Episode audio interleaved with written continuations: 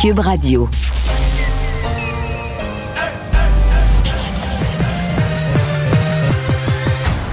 Mario Dumont.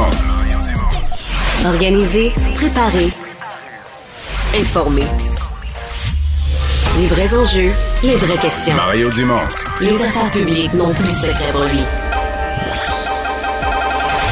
Cube, Cube Radio. Bonjour tout le monde, bienvenue à l'émission. On va passer deux belles heures ensemble, 15h30. Euh, on va vous résumer cette euh, campagne électorale, entre autres, qui s'achève les derniers jours. Euh, c'est intéressant juste de regarder où vont les chefs. Euh, et Vincent, ben, on va résumer aussi une journée en actualité qui est importante aujourd'hui, notamment pour le passeport vaccinal. Oui, là, faudra pas oublier ceux qui vont souper ce soir au restaurant, qui vont au gym. là, il n'y a plus de passe-droit. C'est fini la période de Là, grâce. Tu me racontais une histoire tout à l'heure de quelqu'un qui avait son passeport vaccinal, mais qui avait un autre problème. Oui, je suis allé euh, souper euh, en fin de semaine avec une, une amie qui, euh, qui arrive au restaurant dit Hey, J'ai oublié mes, mes, mes, mes preuves d'identité. Elle avait son sel. Elle pouvait payer avec son sel, Ouais. montrer son passeport vaccinal avec son sel. Exactement, mais pas la carte d'identité.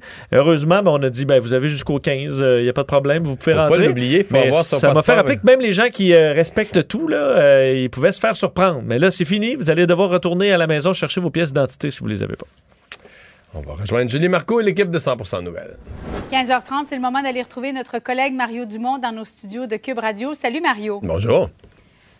Réseau de la santé, bris de service, c'est très, très préoccupant pour euh, plusieurs régions au Québec. Euh, oui, on est vacciné, mais le delta, la pénurie de main-d'œuvre, ça vient changer la donne complètement. Les partis d'opposition aujourd'hui qui accusaient le ministre de la Santé d'être déconnecté du terrain. Euh, Qu'est-ce que tu en penses, toi?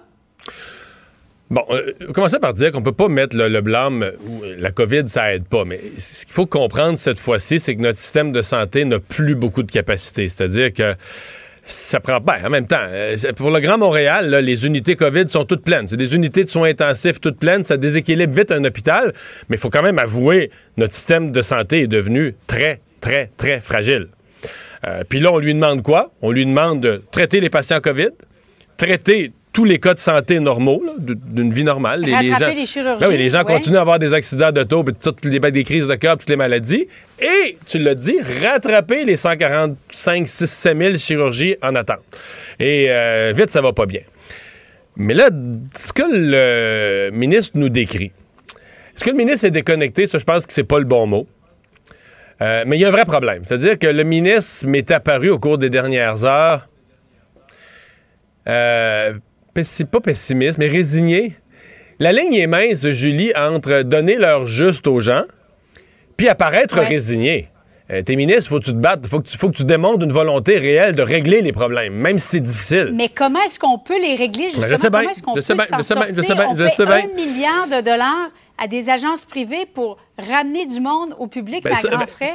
Ça, peut-être que ça doit arrêter. là. Je sais pas comment, Ouais. mais à un moment donné, euh, tu peux pas avoir une infirmière qui quitte un, un vendredi, qui quitte le réseau public, s'en va en agence privée, parce que dit le réseau public, là, je t'ai carré du temps supplémentaire obligatoire, tout ça, ça va dans une agence privée, revient dans le même hôpital le lundi matin d'après. Tu sais, je caricature, je mets ça à l'extrême, mais revient le lundi d'après Oui, dans le oui, même hôpital, c'est- c'est- effectivement. sur le même étage, au même poste, mais là, elle est plus employée de l'hôpital, là. Agence privée, prêtée par une Elle agence à privée. 16 heures. Ah, ah, ben non, c'est ça, elle termine à 16h, elle termine à 16h, puis après les vacances quand elle veut, puis tout ça. C'est insultant pour les autres. Je sais pas, elle perd son, de fonds de pension, elle perd des choses. Là. Elle perd pas de revenus, elle gagne peut-être même un petit peu plus. Mais elle a plus de fonds. On s'entend qu'elle perd les avantages du secteur public. Là. Ça, c'est clair. Mais quand même, il y a quelque chose qui marche pas. Puis le gouvernement, ben, en étant mal pris, il dit je suis obligé de recourir aux agences privées. Mais en recourant aux agences privées, il joue dans son propre film des charlots, là. Tu comprends? Il joue lui-même le gouvernement à, renvoyer des gens qu'il reprend puis qu'il repaye. Lui, le gouvernement, ça coûte plus cher pour ces gens-là parce qu'il paye l'agence privée plus cher pour avoir la même ressource humaine. Il faut, faut que faut que le gouvernement arrête cette comédie-là. Il faut que lui-même il contribue à arrêter cette, euh, cette comédie-là. Et on me dit que pendant la pandémie, il y avait des, des- dans certains hôpitaux des infirmières-chefs qui ont quitté puis qui ont dit moi je deviens euh, businesswoman, je pars mon agence. Puis comme je connais le personnel, ben je leur explique garde, viens-t'en dans mon agence puis je vais te prêter au même ça peut plus là. Ça il y a un bout là, ça faut qu'il arrête. Est-ce qu'on peut recruter? Ce matin M. Legault a dit on, on va essayer toutes les possibilités. Est-ce qu'on peut ramener des infirmières retraitées selon certaines conditions? Il faut l'essayer. Donc Je pense que c'est je pense que c'est bien que le ministre Dubé nous donne l'heure juste. Mais je pense qu'en même temps, il faut qu'il ait l'air pas résigné. Il faut qu'il ait l'air en action, euh, à, à chercher toutes les solutions, à revirer toutes les pierres possibles pour trouver des solutions. Ceci dit, Julie, je, je- je vais te raconter ce qui est en train de se passer d'un point de vue très personnel. Parce que moi, j'ai été député pendant 15 ans quasiment, là, à une époque où Rivière-du-Loup, c'était la deuxième ville du Bas-Saint-Laurent. La, la grosse ville, la capitale régionale, c'est Rimouski. Puis la deuxième ville, c'est Rivière-du-Loup. Il y a une heure et quart de route entre les deux. Donc, dans plusieurs dossiers, ce que moi, je travaillais, c'est que l'hôpital régional de Rivière-du-Loup est des services, un scan, tu sais, euh, des, services, parce qu'on disait, ben là, c'est bien plate, faut que les gens soit vont à Rimouski une heure et quart, ou encore à Lévis à une heure et trois quarts. C'était ça, les deux hôpitaux les plus proches pour aller chercher certains services plus rares. Et les hôpitaux régionaux, donc dans- pareil, en Abitibi, là, on parle de, de coupure de services en Abitibi, c'était pareil. Des fois, c'était tout était à Rouen, tout était- et là, on s'est dit, que ça serait le fun de l'avoir à Amos, de l'avoir à Rouen, de l'avoir à Val-d'Or, plus de services, mieux distribués sur le territoire, puis que les gens n'aient pas des heures de route à faire, qu'ils aient le service près de chez eux. Et là, Julien, c'est ça qu'on est, en train de défaire. C'est c'est sur ce chemin-là là, qu'on revient en sens inverse en disant, ben là, on a acheté, au fil des années, on a acheté les équipements, on a déployé ces services-là dans Ouais. plus de régions, Pour les, les opérer. mais on n'a plus le personnel. On n'a plus je le je personnel et faute de personnel. Donc là, on va dire les gens vont recommencer à faire une heure, une heure et quart, une heure et demie de route Ouais. pour aller chercher le, chercher le service parce qu'on va avoir regroupé. Le, mot, le beau mot qu'ils ont trouvé, c'est moduler. là. On va moduler dans les régions, mais moduler, ça veut dire moins de services, moins de lieux. On regroupe les équipes. Avec le monde qu'on a, on regroupe les équipes. Puis il y a probablement des places où on a acheté l'équipement en 2005, là, on a acheté l'équipement, puis on l'a dans l'hôpital, mais on n'a plus de personnel. On n'a pas de personnel. Ben, je parlais au docteur Legault, là, des médecins spécialistes, vice-président. Il me disait que des, des lits aux soins intensifs, il y en a au Québec, mais ils appellent ça staffé. Il n'y a pas de monde. Ça prend des infirmières pour les opérer. Il n'y en a Le, pas le lit, ça. le lit est sur papier. qu'il manque de C'est personnel. ça. Sur papier, tu as des lits, mais dans les faits, Ouais. tu n'as pas, t'as pas le monde pour. Un lit de soins intensifs, là, on s'entend que c'est beaucoup de monde. là. Ça, ça, prend, ça prend des gens autour du patient. Euh, donc, euh, c'est le problème actuel du système de santé. Et. C'est dur de revenir en arrière. N'importe quoi dans la vie demande à une personne, là, dans son travail, à être rétrogradé, se voir baisser ses revenus, baisser son niveau de vie. C'est tout ce qui est des reculs, là. C'est tough à vivre. Mais là, c'est ce qu'on va vivre en terre de santé. Dans des régions, un peu partout, on va vivre moins de services, recommencer à faire plus de kilomètres parce que là, le service, il se donne plus à côté de chez nous parce qu'il n'y a plus le personnel. Et euh, ben c'est ça. C'est- l'équilibre, c'est la ligne mince pour le ministre Christian Dubé entre je peux pas mentir au monde, je peux pas leur faire à croire que je vais que, que- que je vais imprimer des infirmières sur mon imprimante là. Mais en même temps, je peux pas non plus dire aux gens, je suis ministre, mais là je baisse les bras puis je me résigne, là, c'est comme ça, on est mal pris. Il faut euh, multiplier les efforts. Bon, si je dis que je veux voir mon ministre multiplier les- efforts, je vais ajouter que j'aimerais ça aussi voir les syndicats être un petit peu en mode solution. À un moment donné, c'est trop facile. Face à un problème de société euh, qui, qui on contraint au Québec depuis des années. Écoute, depuis, ça fait 30 ans que ça va mal dans le système de santé, euh, qu'on perd du monde. Là, là, euh, en plus, les bébés boomers prennent leur retraite. Donc, on a une accélération des prises de retraite. Alors, d'entendre les syndicats qui sont juste les bras croisés puis la baboune, puis, ah, ben là, nous autres, on l'a dit. Quand ça, mode solution. Tout le monde, tout le monde en mode solution. Qu'est-ce qu'on fait? Comment on gère l'ancienneté différemment? Qu'est-ce qu'on change? Qu'est-ce qu'on fait de mieux? Euh, tout le monde en mode solution, là, parce qu'à un moment donné, il peut pas se contenter de juste, là, tu sais, se croiser les bras, faire la baboune, s'accoter dans le coin, là, du mur, puis dire, ben moi, là, j'attends que le gouvernement me trouve une solution miracle, puis tout ça. Faut, faut, parce qu'on attend qu'on participe. J'ajouterais juste pour finir, c'est un peu long, là, mais le problème ultime, c'est que dans nos, dans nos, nos départements, mettons dans les cégeps, va voir les gens dans les cégeps qui enseignent en technique infirmière et demande-leur hey, est-ce que vous êtes là, est-ce que vous avez vous, des, inscriptions qui débordent? Ils n'ont pas beaucoup d'inscrits en première année. de devenir infirmière? Qui rêve de devenir non, non. infirmière aujourd'hui? Ils n'ont pas beaucoup d'inscrits en première année et quelqu'un me racontait aujourd'hui que même des fois, entre la première, la deuxième, la troisième année, quand ils arrivent finissant, finissante, euh, il en manque, là. Il Ils sont beaucoup moins nombreux. Il y en a qui sont découragés en cours de route.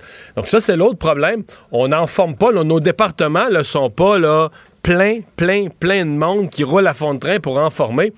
Fait qu'on a, on a un vrai problème. Là, on se dit, on va aller en recruter à l'étranger. Ouais, bon, en France un peu, mais tu sais, il faut qu'ils parlent français ou anglais au moins. Faut, tu sais, c'est- faut qu'ils l'apprennent. Tu peux pas, peux pas donner des soins de santé si tu parles pas la langue des gens que tu soignes. Ils peuvent pas te dire qu'est-ce qu'ils veulent, puis tu comprends pas. Ben, C'est clair. Mario, je veux qu'on se parle de la campagne électorale parce qu'il reste peu de jours avant le, le jour du scrutin. Euh, euh, Erin O'Toole, qui est au Québec aujourd'hui, euh, c'est pas comme s'il était venu là, des dizaines de fois non plus. Jonquière, est-ce que Richard Martel est réellement en danger, euh, selon toi, Mario, selon tes calculs? C'est assez habile ce qu'ils font. Parce qu'ils veulent pas avoir l'air d'être en mode perdant, en mode défensif. Si tu te présentes Ouais. dans, dans Chicoutimi le Fjord aujourd'hui, mais pour Erin O'Toole, c'est comme si comme si t'avouais que ton lieutenant, ton champion pour le Québec est en danger. Fait que tu vas dans le, comté voisin, ça l'aide quand même, parce que Jonquière et Chicoutimi, c'est ensemble, tu ça l'aide quand même. Mais t'as l'air d'être en mode conquérant qui s'en va chercher Jonquière. Je pense que les conservateurs ont rêvé de gagner Jonquière en cours de campagne, euh, mais là, avec les sondages qui ont arrêté de monter, mon avis, je dis pas que c'est impossible, euh, ils ont une bonne candidate, mais à mon avis, c'est très, très, très difficile. Et ils s'en vont dans les cantons de l'Est à la fin de la journée, encore là. Ils ont rêvé peut-être de faire une percée. Ils ont un excellent candidat dans Brome-Missisquoi, une super vedette économique. Les chances de gagner, encore là, à mon avis, quand même assez difficile, mais on... que du côté conservateur au Québec, on veut passer aux Québécois le message qu'on est en mode gagner des sièges. On n'est pas en mode sauver ses sièges, on est en mode euh, gagner des sièges. Mais dans l'état actuel, écoute, ils, ils peuvent en avoir plus qu'à la dernière élection, peut-être un ou deux dans Beauport. Il y a le maire de Trois-Rivières, à mon avis, Yves Lévesque, qui a des chances réelles. Ça va être une lutte très serrée. là. On va le savoir lundi soir. Peut-être on va le savoir le lendemain matin en ouvrant les votes par la poste. Mais ça va être super serré, là, cette lutte-là, dans Trois-Rivières. Il y en a plusieurs qui vont être très serrés. Mais quand même, Erin O'Toole euh, revient au Québec pour dire, pour passer son message qu'il veut gagner, qui, qui tient au Québec, qui veut gagner des sièges au Québec. Mais euh, bon, jusqu'où ça va porter des fruits, c'est, à voir. Le chef du bloc aussi qui est intéressant de surveiller aujourd'hui, qui est en territoire libéral, aller enlever des votes aux libéraux dans Longueuil, euh, euh, Châteauguay, le comté de Châteauguay-Lacolle. Donc le bloc aussi pense que euh, depuis le débat en anglais au bloc, il y a un nouvel espoir, un nouvel enthousiasme, puis on pense que des comtés, non seulement il y a des comtés qui craignaient de perdre maintenant, qui sont plus confiants de garder, mais là, tout à coup, au bloc, ils pensent que des gains sont possibles. La, la difficulté pour Ben, le bloc, c'est que... Oui, pour atteindre le fameux 40. Oui, mais la, la difficulté pour le bloc, c'est quand ton élan Oui. vient de quelque chose d'aussi bizarre qu'une femme modératrice du débat qu'on connaît pas, oui, qui a insulté les Québécois, tout ça, mais est-ce que tu est-ce que tu réussis à garder ce momentum-là là, pendant 11 jours, jusqu'au jour du vote, jusqu'au 20, ou est-ce qu'à un moment donné, ça s'étouffe, là, on est choqué, ça n'avait pas de bon sens ce qui a été fait, mais est-ce que, ça- est-ce que ça se transforme tout en vote pour le bloc, là, tu sais, parce que dans le fond... euh, c'est le Québec qui a été insulté. Le, le Bloc a rien fait de spécial. Il est, juste, il est juste bénéficiaire en tant que parti comme nationaliste, un peu bénéficiaire de ça, mais le Bloc a... Le Bloc a pas fait un exploit le soir du débat. Yves-François Blanchette a répondu bien correctement, mais il n'a pas fait quelque chose de, de plus grand que nature. là, voir si Ben, ça Est-ce qu'il va- va tout ça va récolter ça là, jusqu'à- la dernière journée, jusqu'au lundi 20? là? prochain. Merci beaucoup, Mario. Bonne fin d'après-midi à Au toi. Alors, Vincent, ben, euh, dans les euh, nouvelles qui sont liées à celles que je discutais avec, euh, avec Julie, euh, la question de la santé, elle est venue à l'Assemblée nationale aujourd'hui. Les, partis d'opposition là, euh, qui ont peu profité de l'aveu hier de M. Dubé pour euh, lui taper dessus. Oui, pour euh, effectivement attaquer euh, le, le- le bilan actuel euh, de Christian Dubé, disant qu'il est tellement, en gros, euh, focusé, là, une obsession vers la vaccination, qu'il a oublié le reste des dossiers. C'est un peu le point amené par certains membres de l'opposition aujourd'hui, entre autres Dominique Anglade, qui disait la réalité, c'est que le ministre Dubé, il n'est pas ministre de la vaccination, il est ministre de la Santé et il doit se préoccuper de ces enjeux-là. Gabriel Nadeau-Dubois, euh, lui, disait qu'il devrait moins regarder les colonnes de chiffres, un peu plus la situation sur le terrain. Je vais vous faire entendre un extrait, euh, entre autres, de Marie Montpetit du Parti libéral du Québec, Vincent Marissal de Québec solidaire, également sur le même dossier là, des performances actuelles de Christian Dubé. Des fois, ça prend des décisions difficiles. On va offrir des services de qualité, sécuritaires, autant à nos employés qu'aux patients. Il n'y a rien de mieux que d'être capable de les avertir d'avance que c'est une solution temporaire pendant qu'on trouve des solutions à ajouter le personnel. Il faut être sacrément déconnecté du terrain pour aller dire quelque chose comme ça sur le terrain. Ça fait des semaines, ça fait des mois qu'il y a eu je ne sais plus combien de sit-ins d'infirmières qu'elles nous disent que l'élastique est en train de péter. Quand la CAQ avait promis de réduire l'attente dans les urgences, c'était certainement pas une promesse de les fermer, ces urgences-là. Pendant que le réseau s'écroule, le gouvernement abdique. Est-ce qu'on doit comprendre que pour pallier son manque de leadership, la solution miracle du gouvernement pour sauver le système de santé, c'est de diminuer le service aux Québécois? C'est ça le plan? Le ministre, hier, a avoué son échec. Il a baissé les bras. est-ce qu'il peut se reprendre puis nous dire c'est quoi son plan? Il y a un cancer dans le réseau de la santé, tout le monde le sait, ça s'appelle le TSO. C'est pas une fatalité, là. C'est devenu un mode de gestion. Vous avez entendu Ouais. également Joël Arsenault du Parti québécois au milieu. Mais euh, les, les partis d'opposition euh, sur le temps supplémentaire obligatoire, ils n'ont pas tant de solutions. Parce que quand on le dit simplement comme ça, une des façons d'éviter le temps supplémentaire obligatoire, c'est les ruptures de service. C'est de dire, Ouais. OK, l'infirmière, elle a fait son 8 heures. Son 8 heures. Il n'y a personne qui arrive pour le prochain quart de travail, il n'y en a pas. on laisse les patients à eux-mêmes. Ben oui, livrés à eux-mêmes dans on laisse les patients tout Quand ils seuls vont ou- sonner, euh, il y a, y a personne, qui vient. qui va arriver. ou, euh, bon, ben là, on va dire, ben non, ben non, ben non, c'est pas ça qu'on veut, mais c'est pas ça qu'on veut. Euh, C'est quoi? Ben, on là, a, tu t'en parlais hier, là, dire on, on a un sacré problème là, dans le milieu de la santé, puis on, on est en train de se rendre compte de, Hmm. de, de l'ampleur de ce problème-là qui va pas se régler. Parce que le, le- le- le- le parallèle que certains font, tu sais, mettons, le François Legault ce matin a dit Ah, je vais tout essayer, puis tout ça. Puis le parallèle qu'on a, c'est les préposés aux bénéficiaires. Où là, on a fait vraiment là, euh, ce que j'appellerais un coup de jarnac. là. Formation en accéléré. Mais on peut pas faire ça pour les infirmières, parce qu'on peut pas former une infirmière en trois mois. Mais mon point où je vais arriver, c'est c'est pas le, le- on l'a fait pour les, les préposés aux bénéficiaires, mais comme c'était des gens avec une moindre formation, on a pu le faire dans un court laps de temps.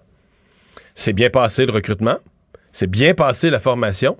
Vincent, est-ce que ça s'est bien passé, l'insertion au travail? L'accueil par les syndiqués en place et les syndicats de ces gens-là, ils se sont fait appeler euh, les, préposés à Legault. Ils se sont fait écœurer. Il y en a qui ont fait des dépressions, qui pleuraient en rentrant du travail parce que dans les milieux de travail, ils ont été accueillis. Il y était le renfort qui arrivait. Puis ceux qui se plaignaient le mois d'avant, ceux qui se plaignaient le mois d'avant, on manque de ressources, on manque de bras, amenez-nous du monde, on a trop d'ouvrages. Ben là, non, les nouveaux arrivants en renfort, là, ben ils les écœuraient, puis ils les bavaient, puis ils leur faisaient leur maudite mentalité syndicale. Oui, j'en connais moi personnellement qui.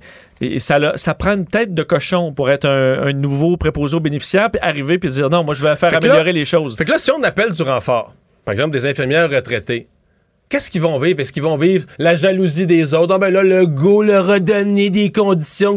Ils veulent du renfort, là, mais moi, je te gagerais mes culottes que quand le renfort va arriver, là, ils vont trouver de quoi redire. Ils vont dire, ben là, ils ont trop eu pour les encourager à venir. On leur a dit ci, on leur a dit ça. C'est pas gérable, le secteur public. Tu sais que la première contradiction des syndicats du secteur public, là, si tu leur dis privatiser, ah, là, ils montent aux barricades, ils vont dire non, non, non, faut que ce soit public, puis public, puis. Ah, tu dis, OK, d'abord, vous autres, vous trouvez que l'employeur, c'est le, le gouvernement, c'est le meilleur employeur. Le gouvernement, c'est l'employeur idéal. Ah ben non. Le, le lendemain, là, ils vont pas, non, pas le lendemain, les 364 autres jours de l'année, quand tu leur parles plus de privatisation, ils vont dire le gouvernement, là, c'est le pire employeur. L'employeur, puis l'employeur, il nous comprend pas, l'employeur, puis il nous écoute pas, l'employeur. Ben, que coudonc, les autres, ils vont dans les agences. Là. coudonc- ouais, coudonc, le secteur public, c'est un bon employeur ou un mauvais employeur? Branchez-vous? Ma montée de lait est faite, mais tu sais, c'est comme il faut être en mode solution. C'est dur ce qu'ils vivent, puis je comprends les syndicats, ils parlent au nom de membres excédés. Fait que je les comprends. Mais tu peux pas. Tu peux pas être contre un, tu peux pas dénoncer un problème puis être contre ses solutions aussi. Tu peux pas être contre toutes là. Ça, Mais là, c'est quoi les solutions? Parce que ou- ouvrir Ben, le chéquier. euh, Ouvrir bon, le chéquier ça- pour les retraités, c'en est une, c'est sûr. Peut-être que tu peux recruter un peu à l'étranger des infirmières francophones. Puis à un moment donné, je pense qu'il va falloir faire là, le grand coup de jarnac dans les agences privées. Dire ça, ça marche plus. Faudrait qu'il y ait une espèce d'alliance, syndicat-gouvernement, pour dire aux syndiqués que pendant deux mois, écoute-moi bien, pendant deux mois, on s'accroche ensemble. L'employeur puis le syndicat, on se tient bien solide. Puis les, les syndiqués actuels, vous comblez tous les postes de travail, vous faites du temps supplémentaire, vous travaillez fort, on va vous payer. Mais on donne plus de minutes. aux- Les gens des agences, on leur donne plus d'heures. Il faut que le monde qui travaille en agence, faut que les agences crèvent. Il faut les, faut les assécher, les agences, pour que ces infirmières en agence, quand ils n'auront plus de revenus qui rentrent, ils vont venir cogner à la porte pour dire OK, on vient dans le réseau. Mais il faut que tu prennes des Ouais. solutions extrêmes. Est-ce que c'est faisable? Je sais pas. Je sais pas. Je sais pas. Mais il faut que le monde soit en mode solution. Mario Dumont et Vincent Dessureau. Inséparables comme les aiguilles d'une montre. Cube, Cube Radio. Vous avez sans doute vu ce matin dans le journal ce sondage léger sur les perceptions à l'endroit du... Euh, de rire, les perceptions à l'endroit de cette question posée dans le débat euh, en anglais, euh, pour lequel... Et, j'ai écrit ce matin là-dessus, il y a des gens qui disent, moi, t'as attendu longtemps après, sincèrement, j'ai attendu longtemps après parce que je ne voulais pas que ma colère, d'aucune façon, sincère, euh, parce que j'étais choqué le soir du débat, mais je voulais laisser tomber la poussière pour dire que qu'est-ce qui en reste, qu'est-ce qui est arrivé. Mais bon, le fait est qu'au Québec, la population est outrée qu'une telle question ait été posée. Dans le reste du Canada, les gens trouvent ça bien correct. Peut-être peut-être une double raison, parce que c'est en bonne partie ce qu'ils pensent du Québec. Et c'est vraiment une différence. C'est 70-30. Ah ouais, Donc, ouais, C'est des chiffres. c'est deux- t'es sur deux qui se planètes. ressemblent pas, ouais. T'es sur deux planètes. Euh, mais, euh, ben c'est ça. Peut-être aussi parce que, par exemple, au Canada anglais, on dit, ben non, le français n'est pas menacé. Mais si le français n'est pas menacé, t'as pas besoin d'une loi pour le protéger. C'est sûr que toute loi pour le protéger devient euh, une... euh, une- Ouais, ils n'ont pas le même sentiment d'urgence. Non, non, non. Le français n'est pas menacé du tout. Mais c'est sûr que c'était un anglophone qui vient à Montréal. Euh, il me semble que tu dois sentir quand. Je sais pas, un anglophone. Je pense qu'il y en a qui sont jamais venus au Québec, mais il me semble qu'un anglophone du reste du Canada qui vient à Montréal, puis qui se pose la question est-ce que. euh, est-ce que ça se passe tout en français? Ben, il me semble qu'il doit se dire non. Moi, j'ai vécu en anglais. Maintenant, tu viens passer une semaine à Montréal, d'être un anglophone. J'ai entendu des bonjours avant le hype, après ça, ça y allait en anglais. Après ça, ça y allait en anglais. Là. La différence avec Toronto est folklorique, un petit peu dans l'affichage, puis tout ça, mais sinon, tout le monde parle anglais. là. Puis si tu t'en viens pas trop vers l'est à Montréal, si tu restes à l'ouest de la rue Saint-Laurent, là, peut-être que tu t'en rendras même pas compte que tu es dans un endroit qui est supposément francophone. Frédéric Boilly, professeur titulaire au campus Saint-Jean, à l'Université de l'Alberta, spé- spécialiste de la politique canadienne et québécoise, est avec nous. Bonjour. Bonjour. Parce que vous, vous, vous, vivez dans l'autre réalité, même si vous êtes euh, francophone. Euh, Parlez-nous un peu de, votre perception inversée de ce sondage ce matin et, de l'événement dans son ensemble, du débat en anglais, qui est en train de changer, de, transformer la campagne électorale au Québec. C'est le plus gros événement de la campagne jusqu'à maintenant, plus que ce qu'ont fait tous les chefs. Oui, effectivement. Euh, Bon, d'abord sur la question en tant que telle. Euh, moi, j'ai été vraiment surpris aussi quand la question a été posée, surtout au début du débat. Et ce qui m'a surtout gêné, c'est le fait qu'elle ne soit posée qu'au chef du Bloc québécois et qu'on n'ait pas demandé aux autres de s'exprimer. Donc, au-delà de la question, euh, il y a tout cet aspect-là. Pourquoi ne pas avoir posé la question en direct à tous les chefs euh, et leur demander C'est de un bon point. Mais, mais, mais si on aborde, c'est une chose de dire, on aborde la question euh, de la loi 21, de la loi 96, mais que l'animatrice, sur le ton de l'affirmation en préambule de la question, il y a un problème de racisme au Québec, les lois sont discriminatoires, on n'interroge pas, on ne demande pas au chef du bloc, vous ne craignez pas qu'elle soit, qu'elles aient un caractère discriminatoire. L'animatrice l'affirme comme un fait, là, ce qui me paraît quand même au minimum être un débat d'opinion. Elle prend position, elle l'affirme comme un fait. Il y a un problème de racisme au Québec, les lois sont discriminatoires. C'est bizarre, non? Oui, ça c'est bizarre, c'est clair. En même temps, euh, il y a une partie de l'opinion publique canadienne-anglaise qui attendait cette question-là. Je dis une partie de l'opinion publique canadienne-anglaise parce que ce que j'ai observé euh, du côté de l'Alberta notamment, puis euh, l'après-débat aussi euh, durant la fin de semaine, euh, euh, j'ai examiné attentivement les, les, les commentateurs politiques et finalement, c'est vrai que la, la, la question est passée sous le radar. On a évoqué bien d'autres sujets. Et je vous dirais que durant cette campagne électorale, la question du racisme présumé au Québec, c'est pas ce qui dérange Non. les observateurs du côté euh, de euh, l'Alberta ou de l'Ouest canadien. En revanche, du côté de la gauche, ça, c'est vrai que ça fait longtemps, c'est-à-dire Parti euh, néo-démocrate de Rachel Notley et compagnie. Euh, là, on a beaucoup euh, mis l'accent à chaque fois qu'il y avait une, euh, une législation québécoise euh, en matière identitaire, c'était souvent et euh, critiqué euh, de manière très virulente. Donc, au Canada anglais, c'est vrai qu'on peut le prendre dans son ensemble, mais en même temps, le Canada anglais n'est pas un bloc monolithique. Euh, il y a des, euh, des opinions aussi qui s'expriment surtout du côté de Toronto. Je comprends bien. Il y, a- deux cas, on dit le Canada anglais, là, mais prenons sur le cas de la loi 21. On, on fait un exercice ensemble. Mettons qu'on fait un sondage au Canada, dans le reste du Canada, hors Québec, mais on parle pas de la loi 21 puis du Québec, on mentionne pas ça. On dit juste, euh, seriez-vous d'accord que votre province, quelle qu'elle soit, euh, implante une loi qui interdit le port de signes religieux? On pourrait donner des les nommer, donner des exemples pour les personnes en autorité. À mon avis, je parle pas de la ville de Toronto où les gens vont dire non, non, non, on veut pas une loi de même, etc. Mais dans l'Ontario rural, dans la Saskatchewan, dans le Manitoba, dans l'Alberta, hors Edmonton, je pense qu'on pourrait être surpris que l'opinion serait peut-être pas si loin que ça de celle des Québécois, non? Que les gens souhaiteraient la laïcité, qu'on évite le port de signes religieux. Il n'y a pas deux réalités au Canada entre euh, le Toronto, Vancouver, mettons, puis euh, d'autres provinces ou d'autres parties des provinces? Euh, J'inclurais Edmonton également dans ça. Ah parce oui? que la ville, oui, la ville d'Edmonton, euh, vous savez, la, la- le paysage religieux est très fractionné euh, en Alberta et particulièrement à Edmonton. Vous avez de nombreuses églises de toutes sortes et la police municipale d'Edmonton avait accordé le droit de porter des signes religieux à certaines communautés ethniques, précisément pour être capable justement d'aller les rejoindre certaines communautés culturelles. Donc il y a cette il y a cette appréciation-là différente, c'est-à-dire que euh, quand on est en Alberta, il n'y a pas eu la domination de l'Église, d'une Église, euh, comme ça a été le cas euh, avec l'Église catholique au Québec. Et donc, on n'a pas le même rapport au À la laïcité. à la laïcité. Donc, au on- lien entre la laïcité et l'État, par exemple. Oui, exactement, parce que aussi euh, dans les régions rurales, ben, vous avez de multiples églises euh, qui euh, et différents courants religieux. Donc, il n'y a pas eu cette domination-là, ce qui fait en sorte que le paysage religieux est fractionné. Donc, pourquoi avoir une loi sur la laïcité Ça créerait énormément euh, de tensions. Ça ne veut pas dire par ailleurs que euh, ce qui se fait au Québec est nécessairement désapprouvé. Certains vont le désapprouver. Par exemple, les commentateurs de droite euh, l'ont désapprouvé, la loi 21, mais je vous dirais surtout pour critiquer Trudeau. C'est-à-dire que dire que Trudeau a un deux poids, deux mesures. Il est mou avec le Québec. Ouais. Il est mou avec le Québec, mais euh, pas avec euh, avec les autres. Souvent, c'est ta consommation interne, tout ça. Je vous ai dit tout à l'heure, par exemple, que Rachel Notley, le Parti néo-démocrate, dénonçait ça, mais c'est souvent pour mettre l'embarras, euh, mettre euh, les conservateurs dans l'embarras et les obliger à s'expliquer Ouais. sur ces Eh, questions. eh, Est-ce que.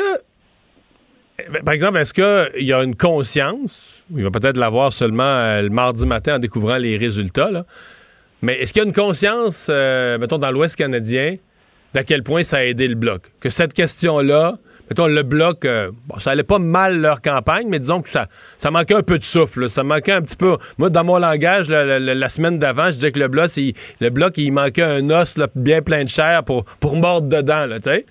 Et euh, est-ce qu'ils sont conscients à quel point ça a aidé? Probablement que quand on aura le résultat du Bloc québécois, nous, tous les analystes du Québec, on dira qu'il y a X sièges du Bloc ou X du vote du Bloc euh, pour lequel il faut dire merci à Shashi la, la modératrice du débat en anglais. Pour le moment, j'ai pas l'impression qu'il y a cette prise de conscience-là. D'abord, parce que avec la pandémie qui vient d'exploser, la quatrième vague, notamment. Ouais, vous autres, en Alberta, ça va assez mal, là, hein? Oui, ça va. euh, Très mal, ouais. Très mal même. Le système Ouais, de santé ouais. est sous pression. Donc, pour le moment, c'est ces questions-là qui accaparent, je vous dirais, autant que l'élection fédérale elle-même qui accapare euh, les euh, commentaires politiques et les commentateurs.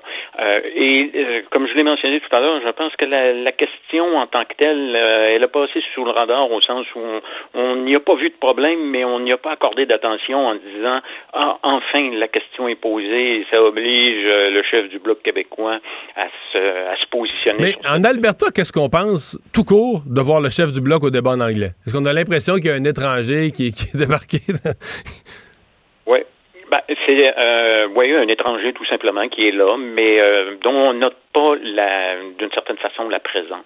C'est surtout les autres chefs qui euh, ont été analysés et commentés, euh, mais pour le chef du bloc québécois, dans On des, s'en fout. ouais, d'une certaine façon, oui, on peut le dire comme ça.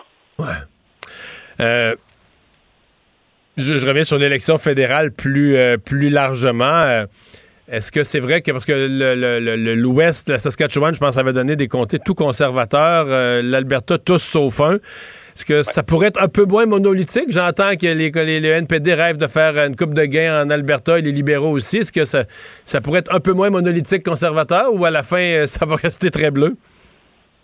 C'est possible que ça change, euh, mais j'interprète les sondages euh, qui montrent des courses serrées avec un grain de sel, parce que parfois, ce qui arrive avec les sondages, ils sous-estiment un peu le vote conservateur et surestiment le vote euh, soit néo-démocrate ou libéral de quelques points.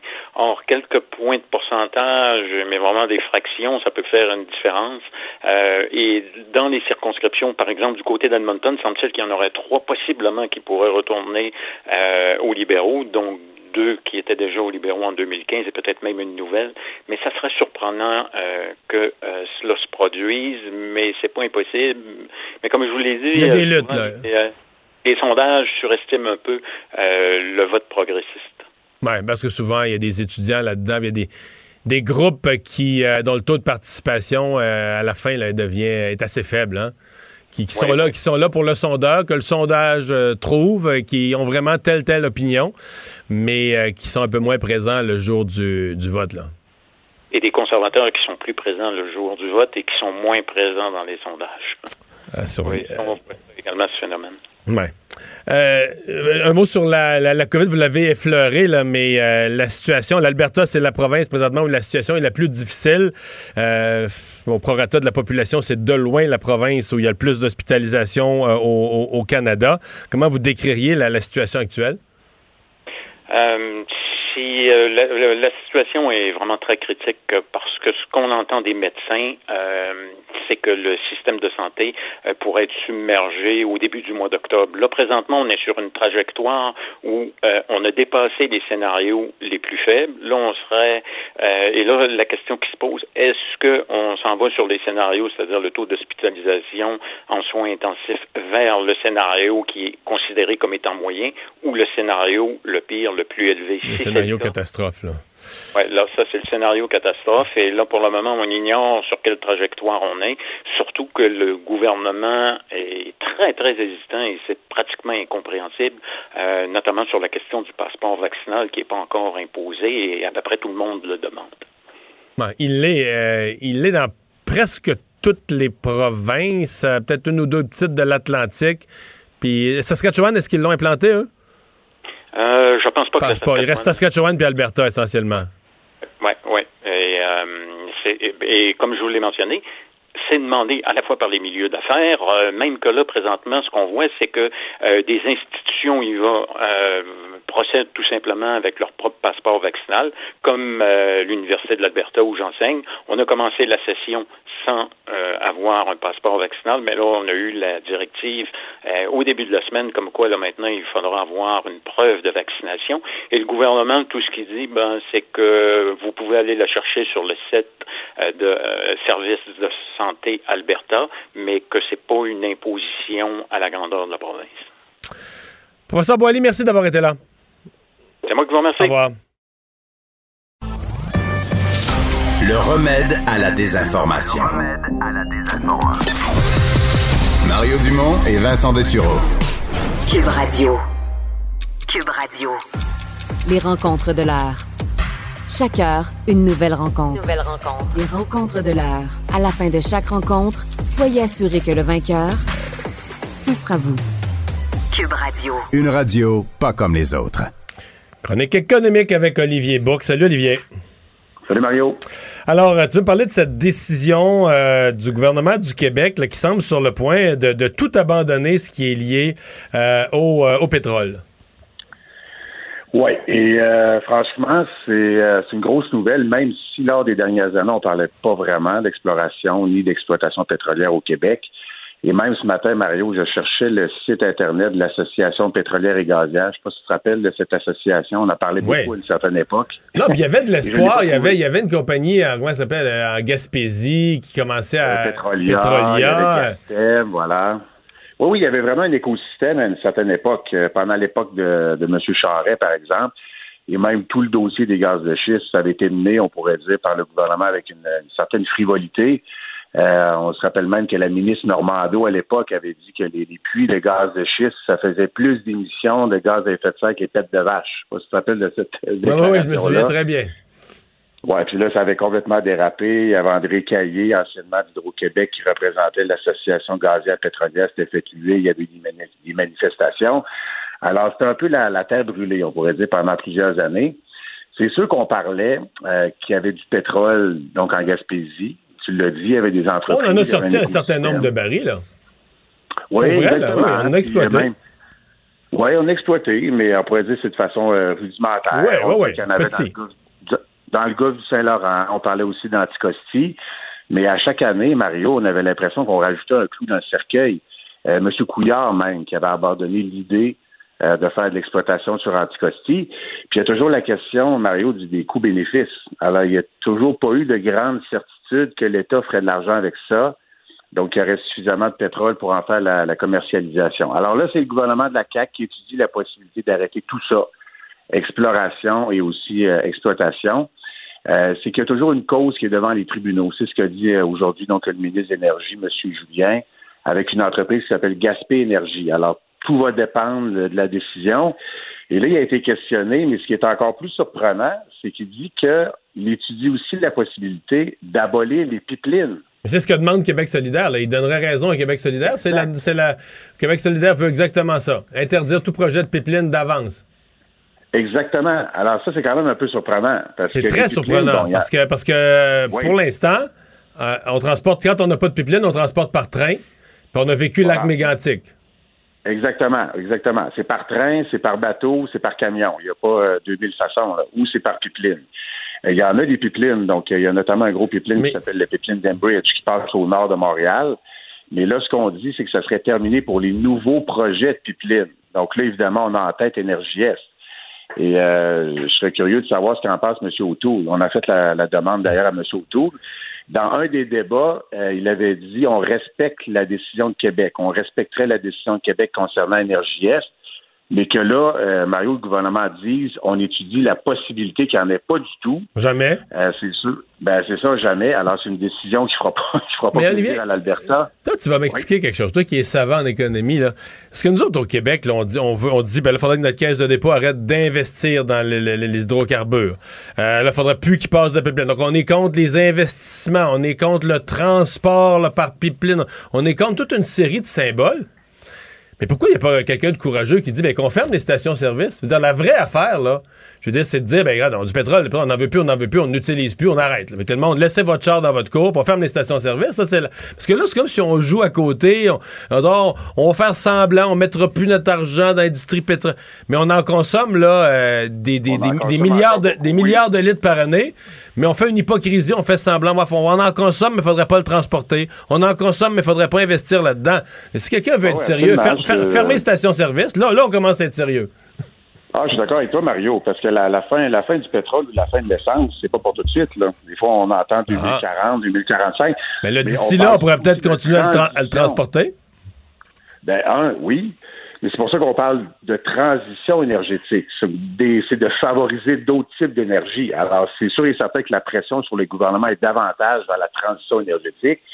Mais c'est sûr et certain que cette décision-là, euh, de la part du gouvernement du Québec, ça ne ferait pas plaisir à l'Alberta. L'Alberta qui essaie de sortir son pétrole de toutes les façons, mais qui n'est pas capable ni du côté américain, euh, ni du côté de la Colombie-Britannique, ni du côté du Québec.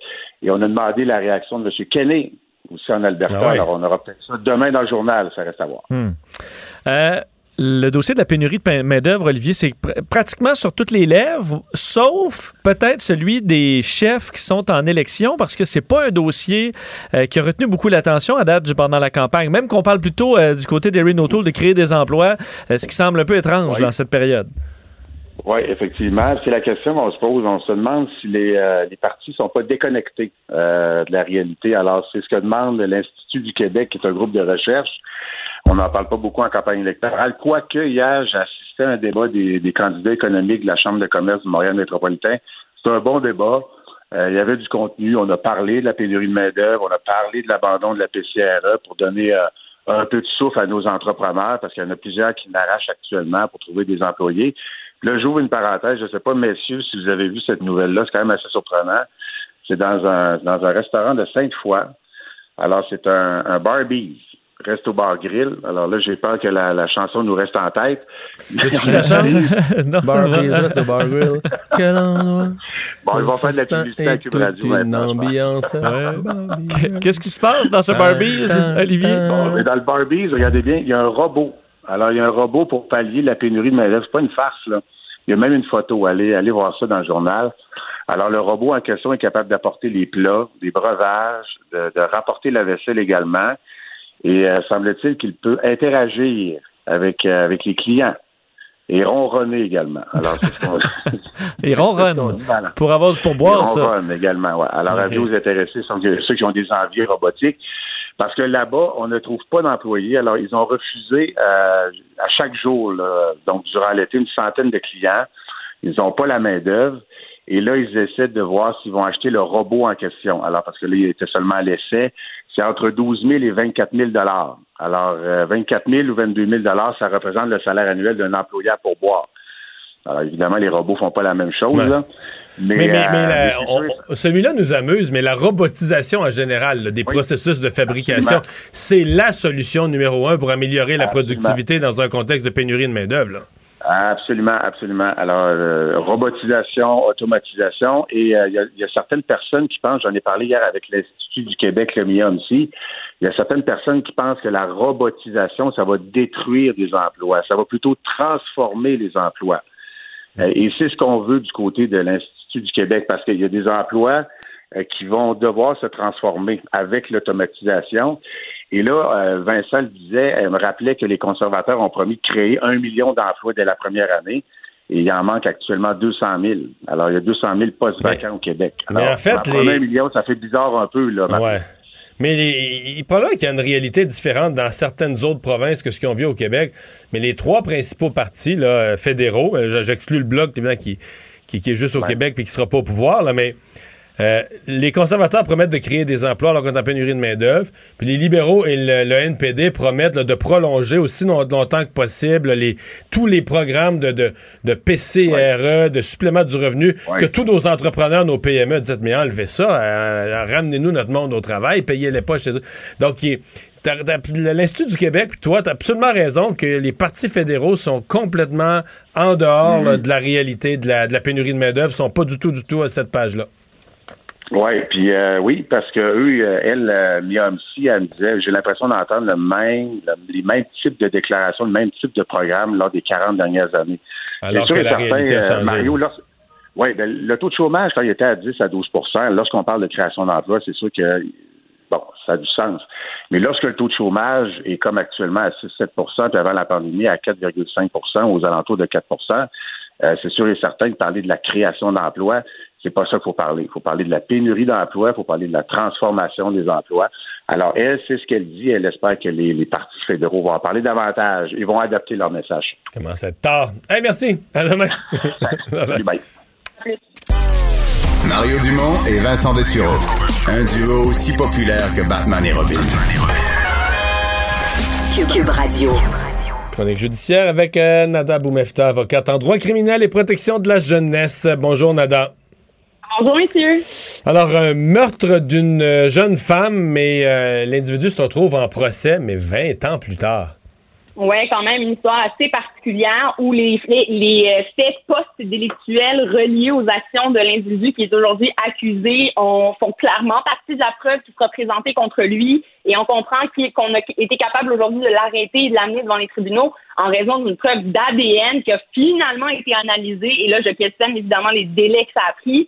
Mais rappelons qu'il n'était pas accusé de rien avant qu'ils aient obtenu la preuve. Là finalement pratiquement et selon eux hors de tout doute raisonnable, ayant l'ADN et tous les événements qu'il a fait après les gestes. Rappelons les événements, il s'agit d'un couple qui avait de la jalousie, certains problèmes déjà que décrivaient des gens autour d'eux euh, qu'il y avait dans ce couple-là. À l'époque, euh, ils étaient âgés dans la vingtaine euh, et le, le- le conjoint a battu finalement sa femme jusqu'à la mort et a quitté les lieux en aller simple vers Ottawa, euh, ne s'est pas présenté aux funérailles non plus. Donc plusieurs gestes après les, les événements qui portent à croire qu'il était le suspect et on comprend bien qu'à ce jour, il n'avait pas suffisamment de preuves, mais là, l'ADN vient changer la donne et il ira devant le jury. Je tiens quand même à mentionner que ça démontre quoi? Ça démontre que des enquêtes peuvent demeurer ouvertes et tant et aussi longtemps que la police va continuer à chercher pour avoir de la preuve, s'il cumule suffisamment de preuves et que le DPCP juge que c'est assez pour la procès,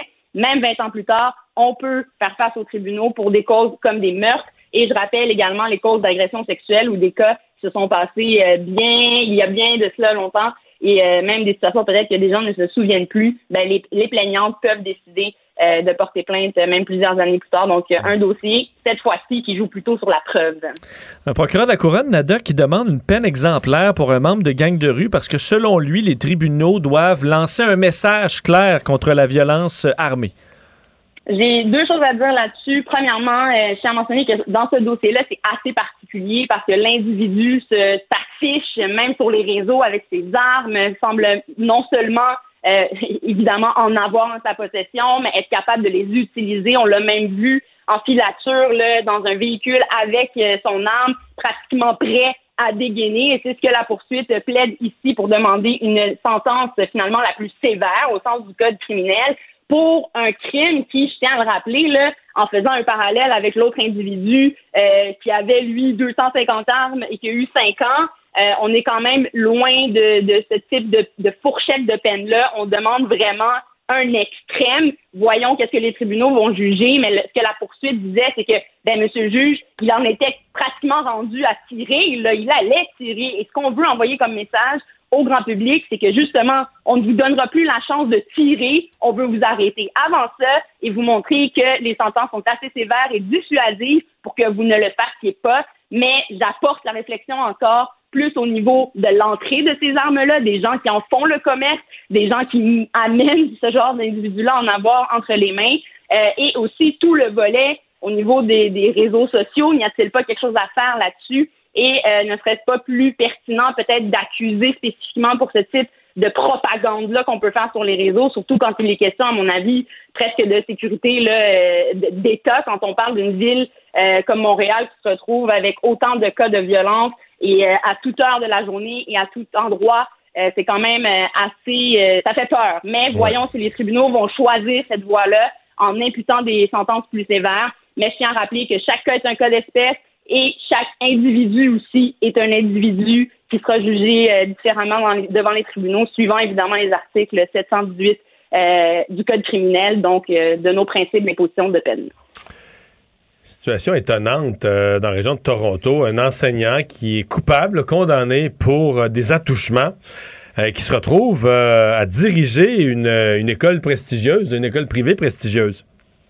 C'est assez particulier, effectivement, puisqu'il a eu en plus une peine d'emprisonnement de, sursis, donc à la maison de 12 mois. On comprend qu'il avait un antécédent judiciaire, mais là, où la question est soulevée, c'est qu'il y a deux, il semble y avoir deux euh, niveaux de vérification en Ontario euh, quand, on, quand on engage quelqu'un dans le système scolaire. De ce qu'on comprend, c'est qu'au public, on va vérifier les antécédents judiciaires et on comprendra qu'en semblable matière, on ne sera pas engagé puisqu'on travaille avec des enfants mais que dans le système privé, aucune vérification n'est faite et ça ne semble pas être un critère pour euh, ne pas être un enseignant. On s'entend que c'est quand même assez troublant et surtout quand on fait face ici d'un, à, un récidiviste qui s'est retrouvé dans un milieu, euh, encore une fois, scolaire, face à des gens vulnérables. Et je questionne là vraiment tout le processus judiciaire qu'il y a eu, les faits qu'il y a eu ou non, vraisemblablement, de la sentence sur cet individu-là, et quel suivi aussi est-ce qu'il avait à faire, est-ce qu'il avait des probations à faire,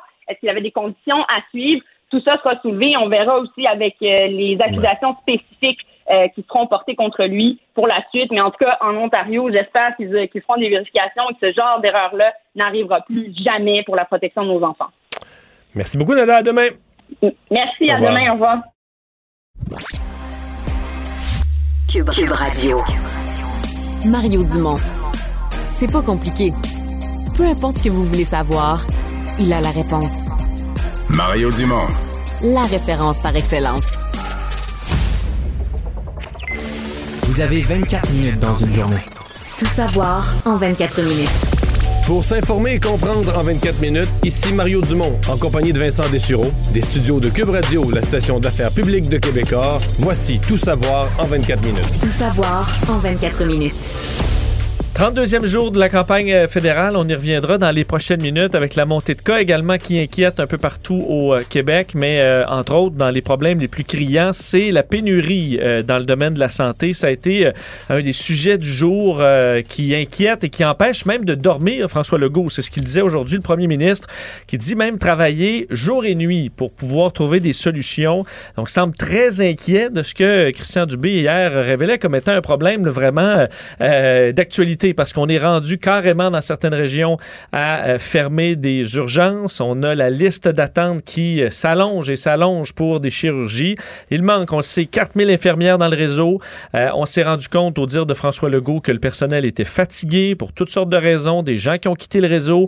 et un des problèmes qu'on a, c'est qu'on ne peut pas tout simplement faire une formation rapide, comme on a fait avec des préposés aux bénéficiaires et ramener en quelques mois des infirmiers, des infirmières. Donc, c'est un problème qui se règle à plus long terme Et l'objectif, c'est de ramener des infirmières qui ont quitté le réseau et on veut les ramener dans le réseau public. Je vais vous faire euh, d'ailleurs entendre François Legault euh, qui est revenu sur cette situation-là aujourd'hui.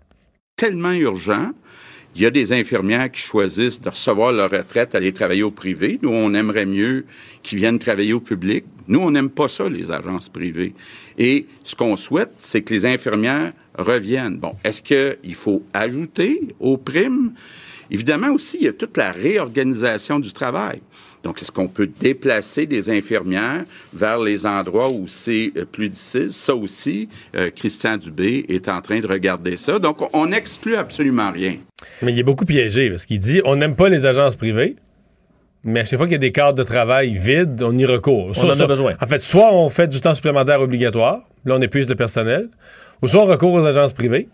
Et là, dans ce cas-là, on encourage ce système d'infirmières qui quittent le réseau public, qui s'en vont dans le privé, mais je sais que c'est compliqué pour les gens, mais les agences les prêtent, les agences les payent et les prêtent au réseau public, donc se font payer pour les prêter au réseau public. Donc la même infirmière revient dans le même, dans le même hôpital, parfois même sur le même étage. Pour plus cher. Pour plus cher. Coûte beaucoup plus cher à l'État. Mais là, on peut pas lui demander de temps supplémentaire obligatoire, on peut pas y refuser sa journée de vacances, on peut pas. euh, comme elle travaille pour une agence privée, elle a choisi, elle se rend disponible, elle se rend pas disponible, elle a.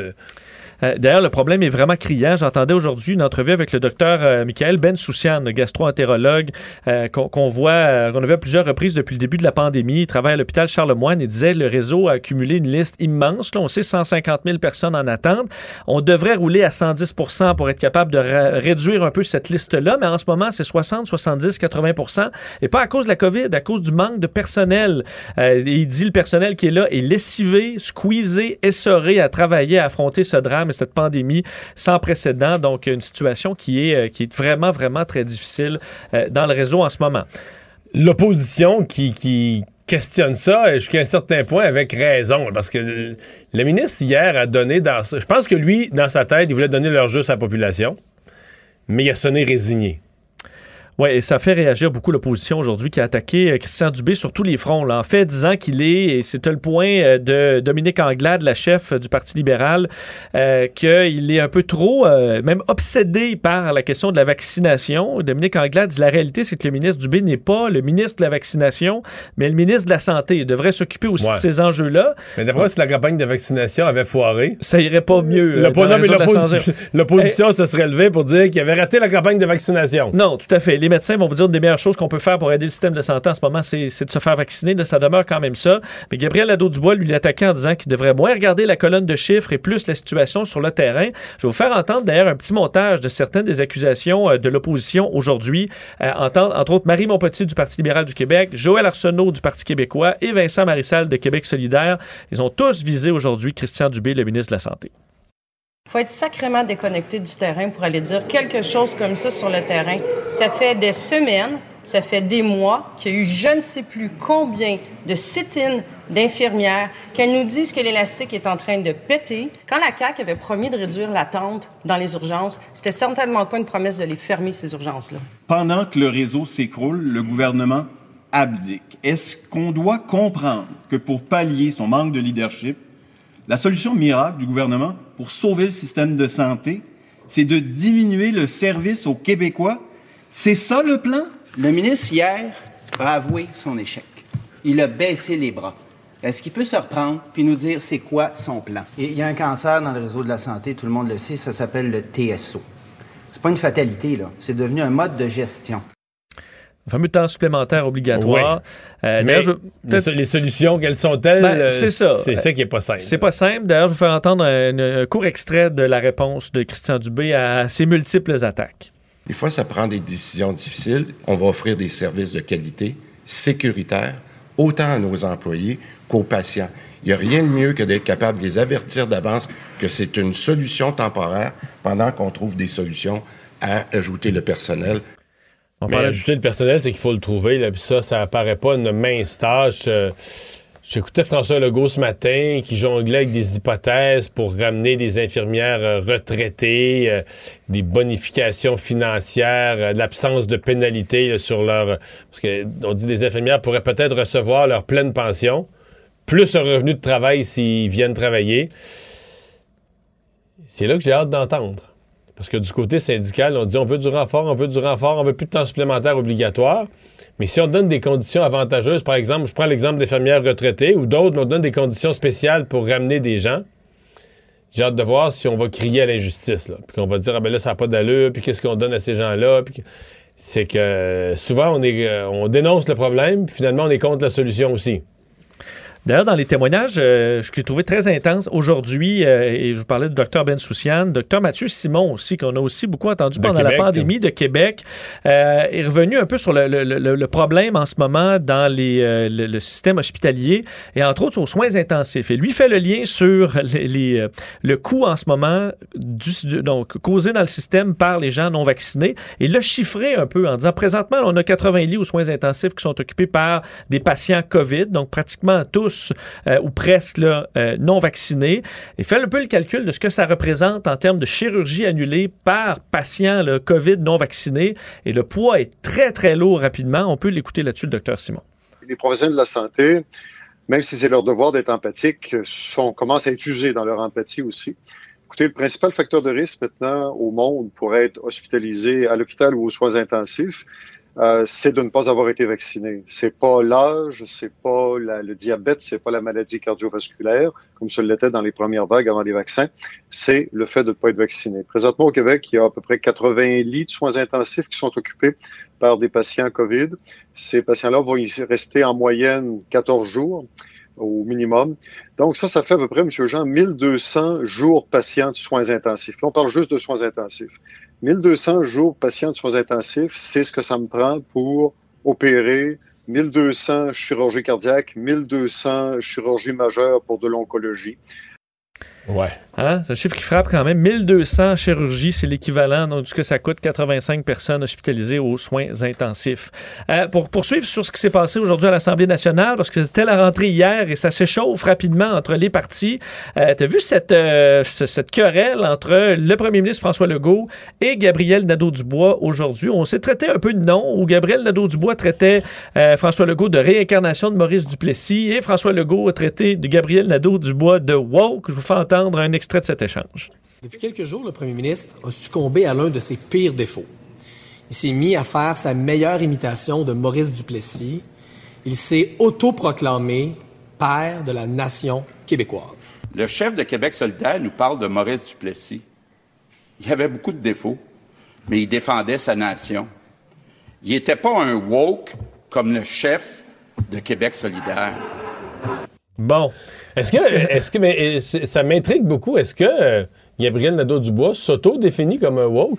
Parce qu'il y a des gens, je veux dire, euh, votant à l'Université de Toronto, à l'Université d'Ottawa, à l'Université Concordia, puis à l'Université McGill, tu vas en trouver à pelleter, là, qui s'auto. C'est pas une insulte nécessairement. là, qui- Pour tout le monde, c'est vrai, je pense qu'ils que considèrent ça que compte. woke, ça veut dire que t'es éveillé, là, tu vois du racisme, il y en a partout du racisme, puis toi, tu le vois. Parce que, parce que t'es éveillé au racisme. Les autres gens dorment, là, mais c'est ça, ça veut dire woke. T'es, t'es éveillé, là, ça, là, à la, la suprématie blanche, puis tu la vois, puis tout ça. Est-ce que lui, c'est. c'est Ben, dans- j'y pense pas. Je pense que c'est rendu, euh, on l'utilise davantage d'un côté péjoratif. Mais deux, deux affaires.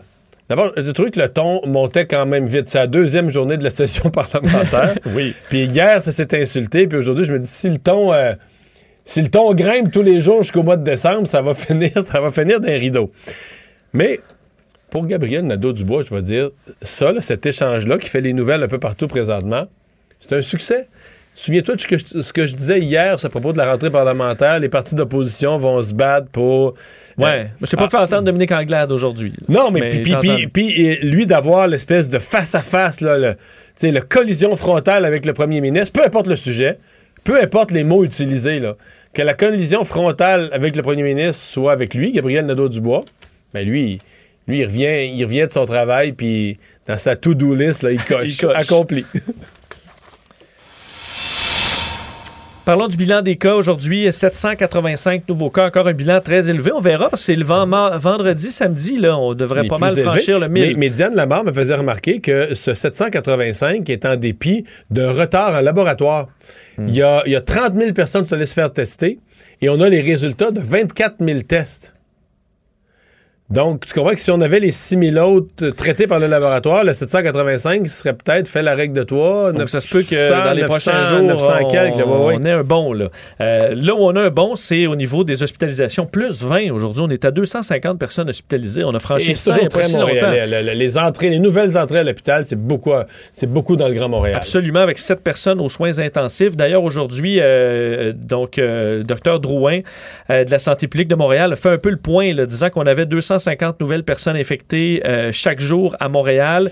Euh, le but, c'était de maintenir une pente pas trop abrupte. Par contre, au niveau du variant Delta, euh, il est partout. Ça, c'est clair. On a perdu ce combat-là. On voulait tout simplement ralentir sa progression.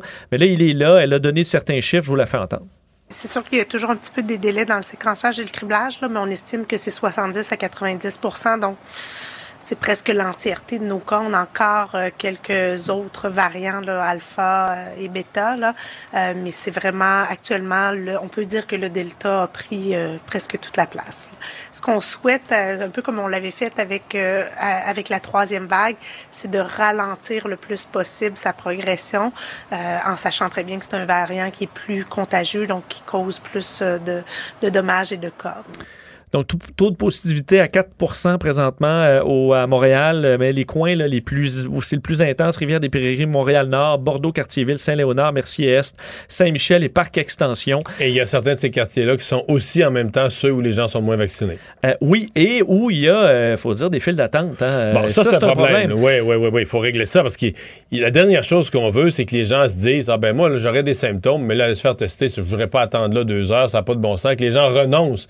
Ils ne sont jamais testés, ils n'ont jamais leur diagnostic, pas d'enquête épidémiologique de la santé publique pour savoir euh, avec qui ont été en contact. Là, c'est, c'est, toute la, lutte contre la propagation qui est perdue. Euh, et d'ailleurs, je vais vous faire entendre ce que nos, euh, nos, collègues de TVA Nouvelles se sont rendus dans une de ces files d'attente à Montréal pour voir un peu le, le, pouls des gens. Et certains, malheureusement, passent près de revirer de bord. Et alors, on peut s'imaginer que plusieurs retournent à la maison. Oui, parce que ceux qui retournent, on les interviewe pas dans la file. Absolument. Je fais entendre cet extrait. Hier, j'ai essayé de venir, mais il y a, la ligne était tellement longue, puis les enfants avaient faim, puis je ne pouvais pas rester. Donc, euh, du coup, je suis rentrée à la maison.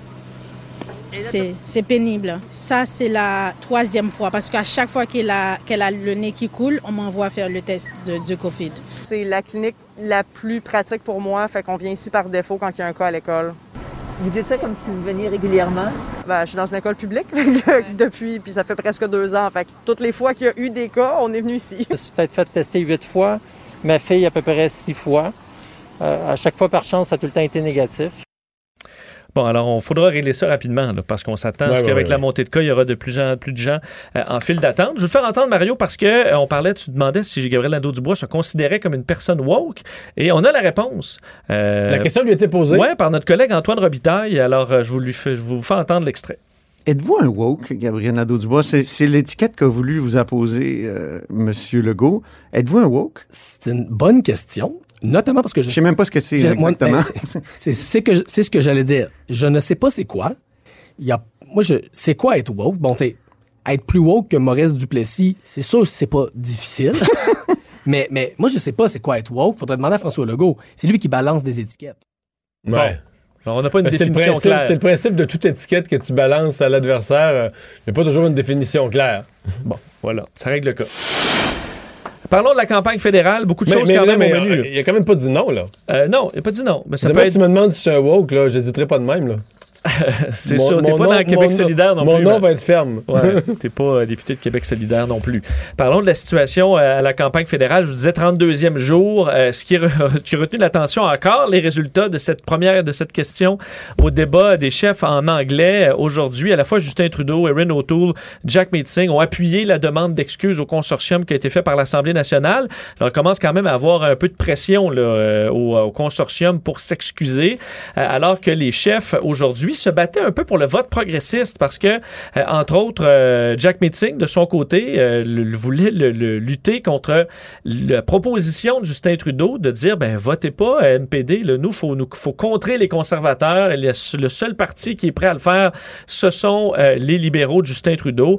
évidemment, Jack Meeting n'est tout à fait pas d'accord. Une querelle un peu pour ces gens-là. Et même Erin O'Toole, lui, pousse pour le vote progressiste, rappelant aujourd'hui qu'il s'agit, fait que sous, sa gouverne, c'est un parti qui est plus progressiste progressiste, un parti conservateur qui est inclusif, diversifié, ouvert et proche des travailleurs. C'était le point aujourd'hui d'Erin O'Toole, qui était à Jonquière, dans la région du Saguenay-Lac-Saint-Jean.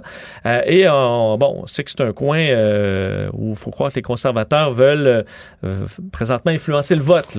Oui, mais c'est assez habile d'aller à Jonquière d'une certaine façon parce que je pense qu'ils veulent aller aider euh, son lieutenant, Richard Martel, qui est dans Chicoutimi-le-Fjord, juste à côté. Mais si tu débarques dans Chicoutimi-le-Fjord, les gens vont dire Richard Martel est en difficulté. Puis ça fait pas fort pour les conservateurs au Québec quand ton lieutenant, Bon, puis il y, a- toujours une discussion à savoir est-ce que c'était une erreur pour Erin O'Toole d'enlever Alain Reyes comme lieutenant, de mettre Richard Martel. Mais toujours est-il, ça fait pas fort quand à cinq jours du vote, ton lieutenant, euh, a besoin d'aide. Donc tu vas dans le comté voisin, ce qui au niveau des médias régionaux du Saguenay-Lac-Saint-Jean, ça a le même effet. Ça fait comme, ça mousse la campagne conservatrice et celle de Richard Martel. Mais tu vas dans le comté voisin, ce qui fait comme, c'est un comté bloquiste. T'as l'air conquérant. là. T'as Oui. l'air- du Parti conservateur qui veut gagner des nouveaux comtés. Je pense pas qu'ils vont gagner Jonquière. On sait jamais. On verra lundi.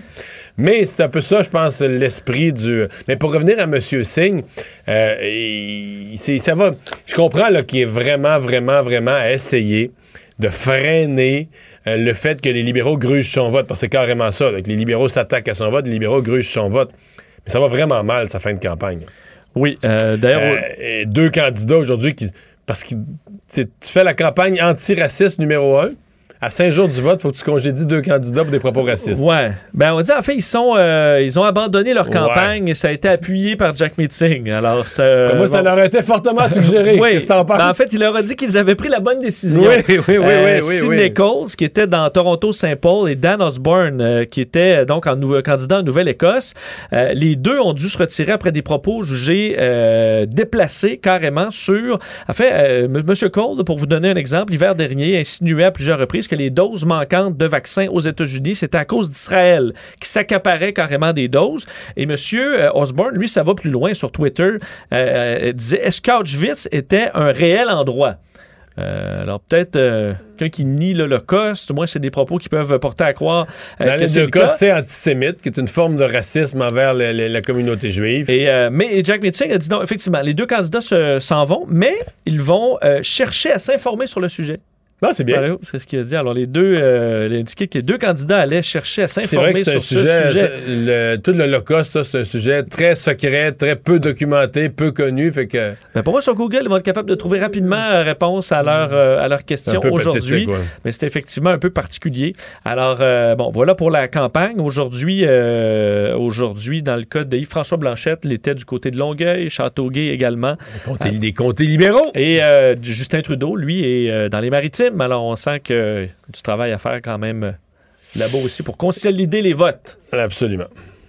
Tout savoir en 24 minutes. Un mot sur euh, le Canadien de Montréal, le CH, qui euh, veut s'attaquer à la cyberviolence sexuelle. C'était, euh, faut dire, un peu après la, sélection, le controversé de Logan Mayou. Jeff Molson avait promis de mettre sur pied des actions concrètes de la part de l'organisation pour contribuer à la sensibilisation et la lutte contre la cyberviolence sexuelle. Alors, en gros, met un million de dollars pour déployer un plan sur deux axes. Un qui va offrir des formations sur le respect, le consentement, euh, la notion de cyberviolence et l'autre pour embaucher des femmes dans des postes clés.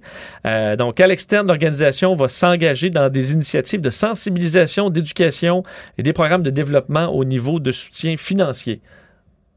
Ça fait rattrapage, mettons. Ouais, ouais, Pas à peu ouais, près. oui, quand, quand même un peu. D'ailleurs, on a cherché à pas parler beaucoup de Logan Mayou à travers, de, à travers ses annonces euh, aujourd'hui. Euh, revenons sur cet euh, accident horrible à Beauport aujourd'hui. 11 chefs, nouveaux, nouveaux chefs d'accusation euh, se sont ajoutés au dossier du chauffeur Éric Légaré, qu'on soupçonne d'avoir décimé carrément cette famille le 2 septembre dernier sur l'autoroute du Frère Montmorency à Québec. Donc, Légaré, 43 ans, avait vu le représentant du ministère public, Maître Bernard, déposer contre lui huit chefs d'accusation, dont deux pour conduite avec facultés affaiblies. Toutefois, ben, euh, le décès des deux enfants qui prenaient euh, place à bord de la voiture, Emma Lemieux et Jackson Fortin, euh, est venu s'ajouter. Donc, de nouvelles accusations très sérieuses s'ajoutent, soit facultés affaiblies causant la mort, qui ont été portées hier contre Légaré, qui est un réci- récidiviste de l'alcool au volant. Alors, une histoire qui a vraiment ébranlé, je pense, tous les Québécois. Parlons des États-Unis. Hier, c'est un vote très important, euh, surtout pour son côté symbolique, à mon avis, aux États-Unis, parce qu'on avait euh, fait un vote euh, dans l'État de la Californie, cinquième quand même État le plus, euh, donc le, le- le parti économique là, des, des États-Unis, un cinquième de l'économie américaine, où on avait décidé, c'est 1,5 million de personnes qui demandent à ce qu'on retourne en élection, on peut faire tomber un gouverneur. Ça s'appelle en anglais le recall. Le recall. Un processus de rappel pour dire que ton élu, là, il est tellement mauvais, tellement pourri, a tellement abandonné son peuple que. Il n'y a plus la confiance des. Californiens et on repart un vote. C'est ce qui est arrivé hier et euh, c'est carrément deux camps qui s'affrontent encore. Démocrates, républicains, mais surtout démocrates versus Trump. les Trump. Ouais. Trumpisme. C'est d'ailleurs parce que, faut dire, c'est devenu assez tendu ce dossier-là. Joe Biden s'est présenté en Californie parlant justement de cette guerre-là au Trumpisme. C'est la même chose du côté du, euh, du, du gouverneur. Parce qu'on n'a pas de reproche réel. C'est pas comme si le gouverneur, on l'a pris la main dans le sac, dans un dossier. Ben, on lui en voulait, entre autres, pour euh, la, la crise de la COVID, d'avoir essayé d'avoir mis beaucoup de mesures. Non, mais je comprends, mais c'est pas, pas comme un dossier de corruption sévère où le, le type, si on n'est pas d'accord avec lui. L'enveloppe brune, il n'y a rien de ça. Et je dois que c'est un- c'est une idée avec laquelle, parce que bon, quand tu fais des grandes réformes démocratiques, là, comme les partis le, le font, c'est une idée avec laquelle jadis, là, je remonte 20 ans passés, plus à l'ADQ, on avait jonglé. Parce qu'on avait des exemples, des élus, euh, des exemples extrêmes, des élus qui font carrément plus leur travail, ou qui sont là, qui prennent la paye, mais qui travaillent plus, puis tout ça. Et je vais t'avouer que plus j'y pense, tu sais, au fil des années, maintenant, je suis devenu complètement contre cette affaire-là. Dire que si un élu fait pas son travail, les élections vont arriver. Si un élu fait des gestes illégaux, les tribunaux, la police, les tribunaux sont là pour gérer ça. Mais cette idée de permettre à des groupes, à des lobbies, à des crackpots d'un lobby de provoquer un référendum sur le rappel d'un élu qui, dans ce cas-ci, a juste fait son travail, là. T'as le droit de pas être d'accord, puis il perdra ses prochaines élections, et si la majorité pense qu'il n'a pas fait Ouais. un bon travail. Tu peux pas refaire des quatre votes là, pendant un mandat. pendant un là. mandat. Et dans ce cas-ci, on a eu le plus bel exemple que cette procédure-là, c'est de la pourriture. Oui, et euh, d'ailleurs, ben, par une euh, grande majorité, euh, M. Newsom reste en poste. Mais tu Kevin dit quand même la distraction dans son mandat, le temps, l'énergie perdue, l'argent L'argent, c'est près de 300 millions de dollars euh, les coûts. Euh, et il faut dire, déjà dans le clan républicain, ce qu'on faisait valoir, ben, c'est la vieille ritournelle qu'on s'est fait voler l'élection, même qu'on spinait ça avant le vote, exactement comme Donald Trump, pour vous montrer qu'on est encore là chez les républicains, disant que c'était de la fraude électorale, avant même le vote encore, et c'est ce qu'on crie aujourd'hui. Donc oui, il y a encore un lien très fort avec Donald Trump qui avait appuyé Larry Elder, le candidat républicain qui souhaitait détrôner Gavin Newsom. Et je termine en parlant de nous hein, euh, avec Cube. Ben, Cube, euh, Cube Radio, mais Cube élargit maintenant ses horizons parce que Québécois dévoilait aujourd'hui sa plateforme universelle Cube, euh, à la fois sur Cube. Le gros cube. Le gros Nous, cube. cube radio, on est un petit cube, dans, comme un Rubik. On est un petit cube dans le gros cube. On est une facette. On est une On est facette. une facette euh, du Cube. Donc, on a l'application mobile Cube, euh, le site web cube.ca que vous pouvez visiter d'ailleurs dès maintenant ou télécharger l'application. Et là, on y trouve TVA Nouvelles, Cube Radio, Journal de Québec, Cube Musique, Vrai TVA+, les magazines. Alors, tout le kit à un seul endroit, euh, cube.ca ou l'application Cube. Alors, euh, vous pourrez euh, faire le test par vous-même. Mais c'est quelque chose au-delà. Bon, c'est notre groupe, il n'y a pas de cachette, on est à Cube Radio. mais pour la culture québécoise, c'est quelque chose. J'espère que les gens le, voient, c'est-à-dire qu'il y a peu de portails. euh, tu sais, jadis, là, les, plus vieux vont se souvenir de la toile du Québec au départ. On avait pensé faire.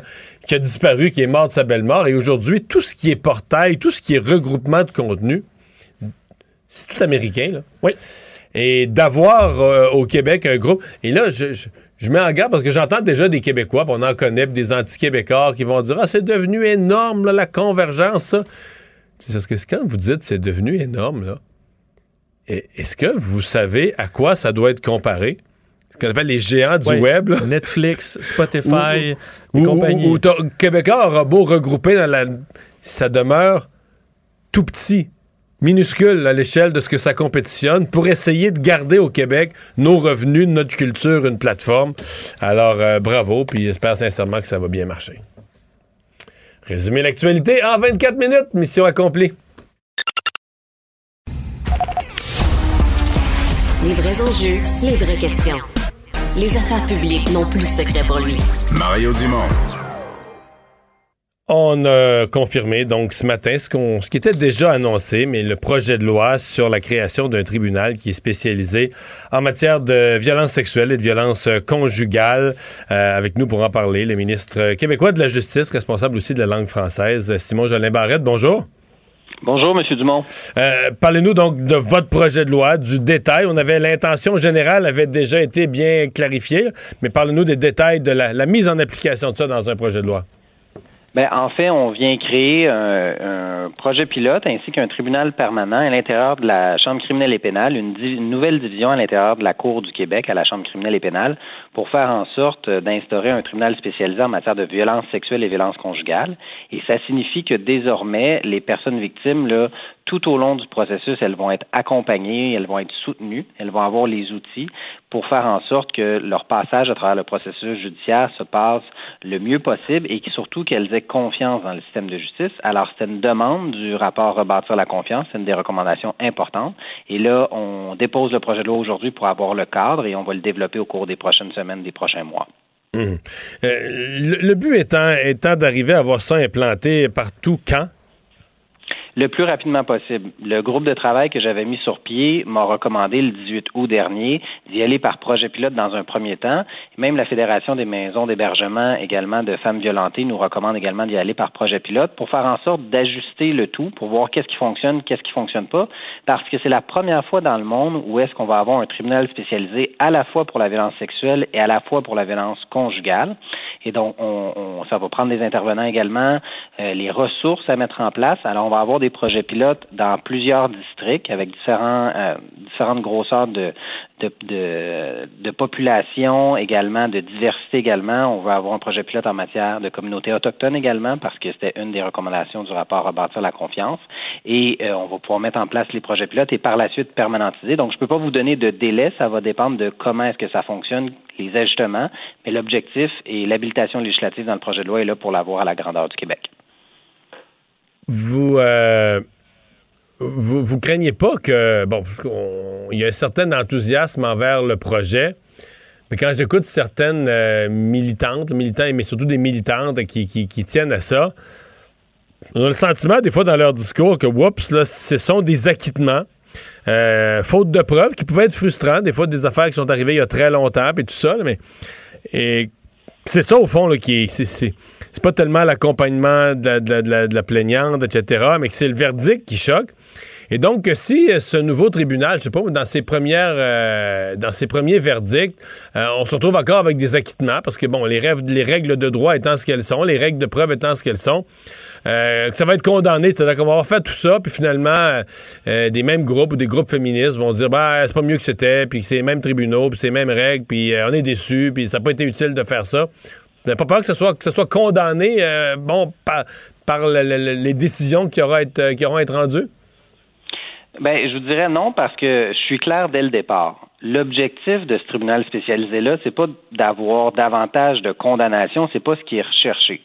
C'est vraiment un meilleur accompagnement des personnes victimes et je le dis très clairement. c'est possible que même si une victime porte plainte euh, et, et s'engage dans le processus judiciaire, que ultimement ça va résulter par un acquittement ça fait partie euh, du, du, droit criminel, la notion de hors de tout doute raisonnable. Incluant, incluant malheureusement, même si la vérité, là, un crime a été commis. S'il y avait eu une caméra, on, mais que euh, dans nos règles de preuve, on n'est pas capable de le prouver, on n'a pas les éléments, on n'est pas capable d'en faire la preuve hors de tout doute raisonnable. Ça arrive, ça aussi, là. Ça arrive, effectivement, puis ça va continuer d'arriver. Et, ça, c'est le législateur fédéral qui est responsable de ces règles-là. Mais moi, comme ministre de la Justice au Québec, ce que je peux faire, c'est faire en sorte d'avoir tous les outils pour une victime pour témoigner, pour que son, son elle, elle, se prépare à son témoignage, pour faire en sorte qu'elle soit accompagnée par un, une intervenante sociale du début à la fin du processus, pour qu'elle ait le même procureur aux poursuites criminelles et pénales qui l'accompagne à travers toutes les différentes étapes pour qu'elle n'ait pas à raconter à plusieurs reprises son histoire. Parce que c'est notamment ça qui est reproché euh, au système de justice, le fait que les victimes se sentent un peu déshumanisées à l'intérieur du processus judiciaire, le fait également que les délais soient très longs, le fait d'avoir une, une, division euh, spécialisée va permettre d'accélérer les délais également, de les réduire, de faire en sorte que lorsque vous êtes victime de violence conjugale, bien souvent, il y a un retrait de la plainte parce que la victime ne veut pas témoigner parce que ça s'étend dans le temps. Alors, faut faire même chose également pour la victime de violence de sexuelle qui a été agressée sexuellement. Elle ne veut peut-être pas euh, euh, avoir son histoire racontée durant plusieurs années. Alors, on pense à la personne victime en raccourcissant les délais, en ayant des rôles dédiés aussi. C'est pas normal que parfois sur certains rôles, les dossiers, vous ayez un dossier de drogue avec un dossier par la suite d'agression sexuelle et un dossier de méfait. Faut mieux repenser le système de justice, l'organisation des, tribunaux, et ça, ça fait partie du tribunal spécialisé en matière de violence sexuelle et conjugale. Donc, on met vraiment la victime au centre du processus. Je donne un autre exemple, Monsieur Dumont. Dans certains palais de justice, il n'y a pas de salle adaptée aux personnes victimes où elles croisent parfois les, les accusés. La salle d'attente des accusés à Montréal, notamment en matière de violence conjugale, ça, est ça en peut plus de la arriver, salle d'attente. Ça peut, ça peut arriver. Donc, on va adapter également nos palais de justice pour faire en sorte que la personne victime, lorsqu'elle se présente au palais de justice, elle, elle se sente en sécurité, elle se sente en confiance. Alors, c'est un changement de culture qu'on apporte dans le système de justice. Je vous amène sur un autre dossier, euh, gros dossier qui, qui, va vous occuper durant l'automne. Euh, je comprends que vous allez commencer euh, dès le lendemain de l'élection fédérale, le 21 septembre, mardi prochain, les euh, audiences, les travaux. Vous allez écouter des groupes concernant le projet de loi 96 sur la charte de la langue française. On a eu, euh, bon, il y a le Parti québécois qui demande d'aller plus loin. Il y a Anne-France Goldwater qui dit ce projet de loi-là, c'est la Gestapo sous le régime nazi. Avez-vous l'impression que les consultations, vous embarquez dans une, euh, des montagnes russes, euh, un processus qui risque d'être émotif et de nous amener dans toutes les directions? C'est sûr que le dossier linguistique, c'est un dossier qui est très émotif pour les gens. Par contre, là, on va avoir trois semaines de consultation. C'est les plus longues consultations qu'on a euh, à cette législature-ci. Et, et moi, je, je débute les consultations dans un esprit d'ouverture. Je vais entendre tout tout le monde, je vais écouter tout le monde. Cela étant, l'objectif du projet de loi 96 va toujours demeurer le même. Protéger la langue française, valoriser la langue française. La langue française est en déclin au Québec. Ça, c'est un fait qui est incontestable. Il faut mieux la protéger. Et je comprends qu'il y a des opinions euh, divergentes et contraires, notamment par les gens qui se sont exprimés aux consultations du QCGN. Mais euh, je crois qu'on est capable d'avoir une discussion. Euh, mais les propos qui ont été tenus, ce sont des propos qui sont radicaux et qui n'ont pas leur place dans le débat public. Et euh, moi, ce que je vais faire, je vais écouter les gens, mais j'accepterai pas ce genre de propos-là euh, qui, m'apparaissent complètement radicaux. C'est pas le ton que vous voulez entendre en commission parlementaire? Ben, c'est- pas le ton que je que je souhaite entendre. Je pense que je peux entendre les arguments des gens qui sont contre le projet de loi euh, avec respect, avec euh, avec une euh, un- avec une façon de faire les choses qui va nous permettre de pouvoir échanger, euh, mais sans euh, tomber dans des formules qui euh, vont permettre d'enflammer le débat. Là. Je crois qu'on doit pouvoir avoir la discussion sereinement et j'ai confiance que les gens qui vont venir témoigner vont pouvoir le faire de cette façon-là. Avec toujours pour but que ce soit adopté avant Noël? Ben, dans les meilleurs délais, vous savez, il n'y a pas de temps à perdre avec euh, la langue française. Euh, Dans le milieu du travail, dans le milieu des affaires, euh, dans le domaine de l'éducation supérieure également, on voit que le français est en recul. Alors, je pense que ça prend un coup de barre. Le projet de loi 96 agit sur les différents volets de la société québécoise. C'est un projet de loi qui est costaud. On vient également inscrire dans la Constitution que le les Québécois et les Québécoises forment une nation, puis que la langue officielle du français, c'est euh, du Québec, c'est le français. Je pense que c'est important de le faire. Et euh, j'ai hâte de voir la réaction des collègues des oppositions parce que il m'apparaît que le projet de loi 96 euh, suscite beaucoup d'adhésion dans la population québécoise. Monsieur le ministre, merci. C'est moi qui vous remercie, M. Simon Dumont. Jolin Bonne journée à Barrette, ministre de la Justice, aussi responsable de la langue française. Mario Dumont. Joignez-vous à la discussion. Appelez ou textez le 187 Cube Radio 1877 827 2346.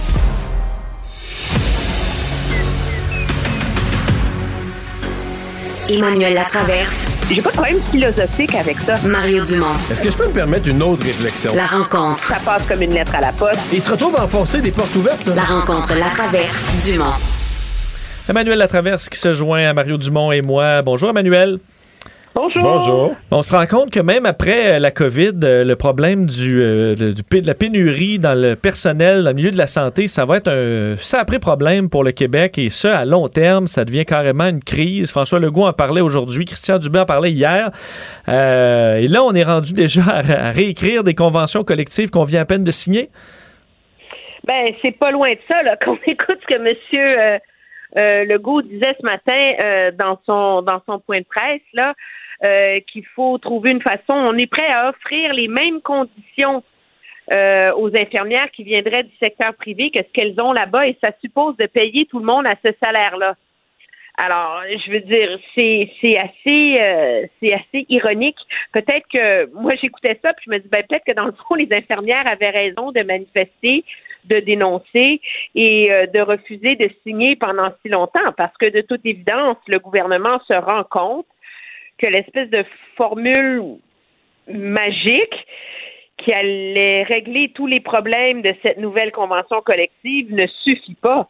Et là, on est confronté à essayer de, réparer des pots cassés de longue, longue, longue, longue date pré-pandémie. Là.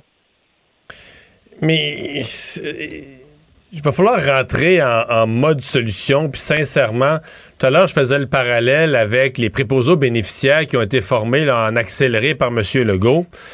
Euh, voilà un domaine où les syndicats qui représentaient les préposés aux bénéficiaires criaient il nous faut du renfort, il nous faut du renfort. Quand le renfort euh, est arrivé, ça n'a pas bien été du tout. Là. Euh, les employés en place, les syndicats, tout le monde a fort mal accueilli ces, ces renforts. On va faire quoi, par exemple, si on réussit à ramener des infirmières retraitées? Il va falloir leur donner des avantages financiers, il va falloir mettre quelque chose sur la table. Euh, moi, je gagerais mes culottes que les, syndiqués, les gens en place vont dénoncer ça, vont les, vont écœurer, vont les baver. Ils, vont vouloir du renfort, mais ils vont être jaloux du renfort, ils vont se plaindre des conditions obtenues par les gens en renfort. C'est Mais c'est un peu, oui, mais on peut pas les. im- Imagine que toi, tu es une infirmière qui a toffé la là, depuis un an et demi. Là.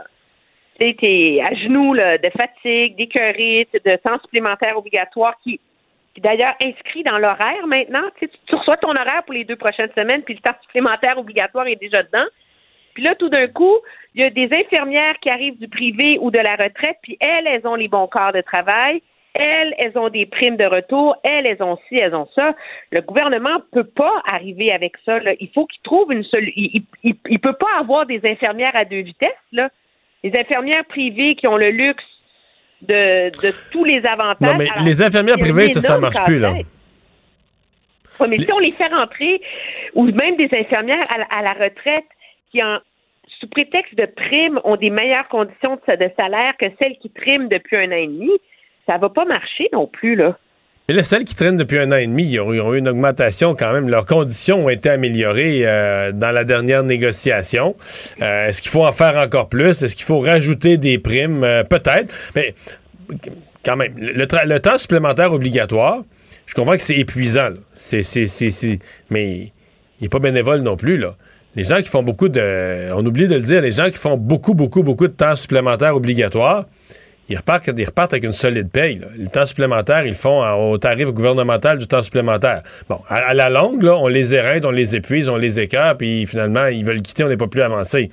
Mais parce que j'ai l'impression qu'il n'y en aura pas de solution, que n'importe quoi que le gouvernement va essayer, euh, les syndiqués voudraient qu'on- qu'on- invente du nouveau personnel. là. Mais Mario, si tu dis qu'il n'y a pas de solution, est-ce que, parce qu'on parle beaucoup avec la COVID, de l'effondrement du système de santé, il faut éviter l'effondrement. Est-ce que quand là, tu as tellement épuisé ton personnel qui s'en vont, ce qui fait que les, le- ceux qui restent sont encore plus épuisés, euh, t'es pogné dans un cercle vicieux comme ça, est-ce que le système est carrément brisé, en train de s'effondrer? Mais il était avant. Je veux dire, parce que on, on- on est- moi, je suis un peu. Ça fait. Écoute, ça fait depuis que moi, je suis journaliste qu'on parle de ça. là. Fait que ça fait au moins 20 ans là, que c'est, périodique. Un là, peu plus, un peu plus. Ben justement, alors imagine. Et, et c'est la, la solution offerte, c'est toujours la même chose.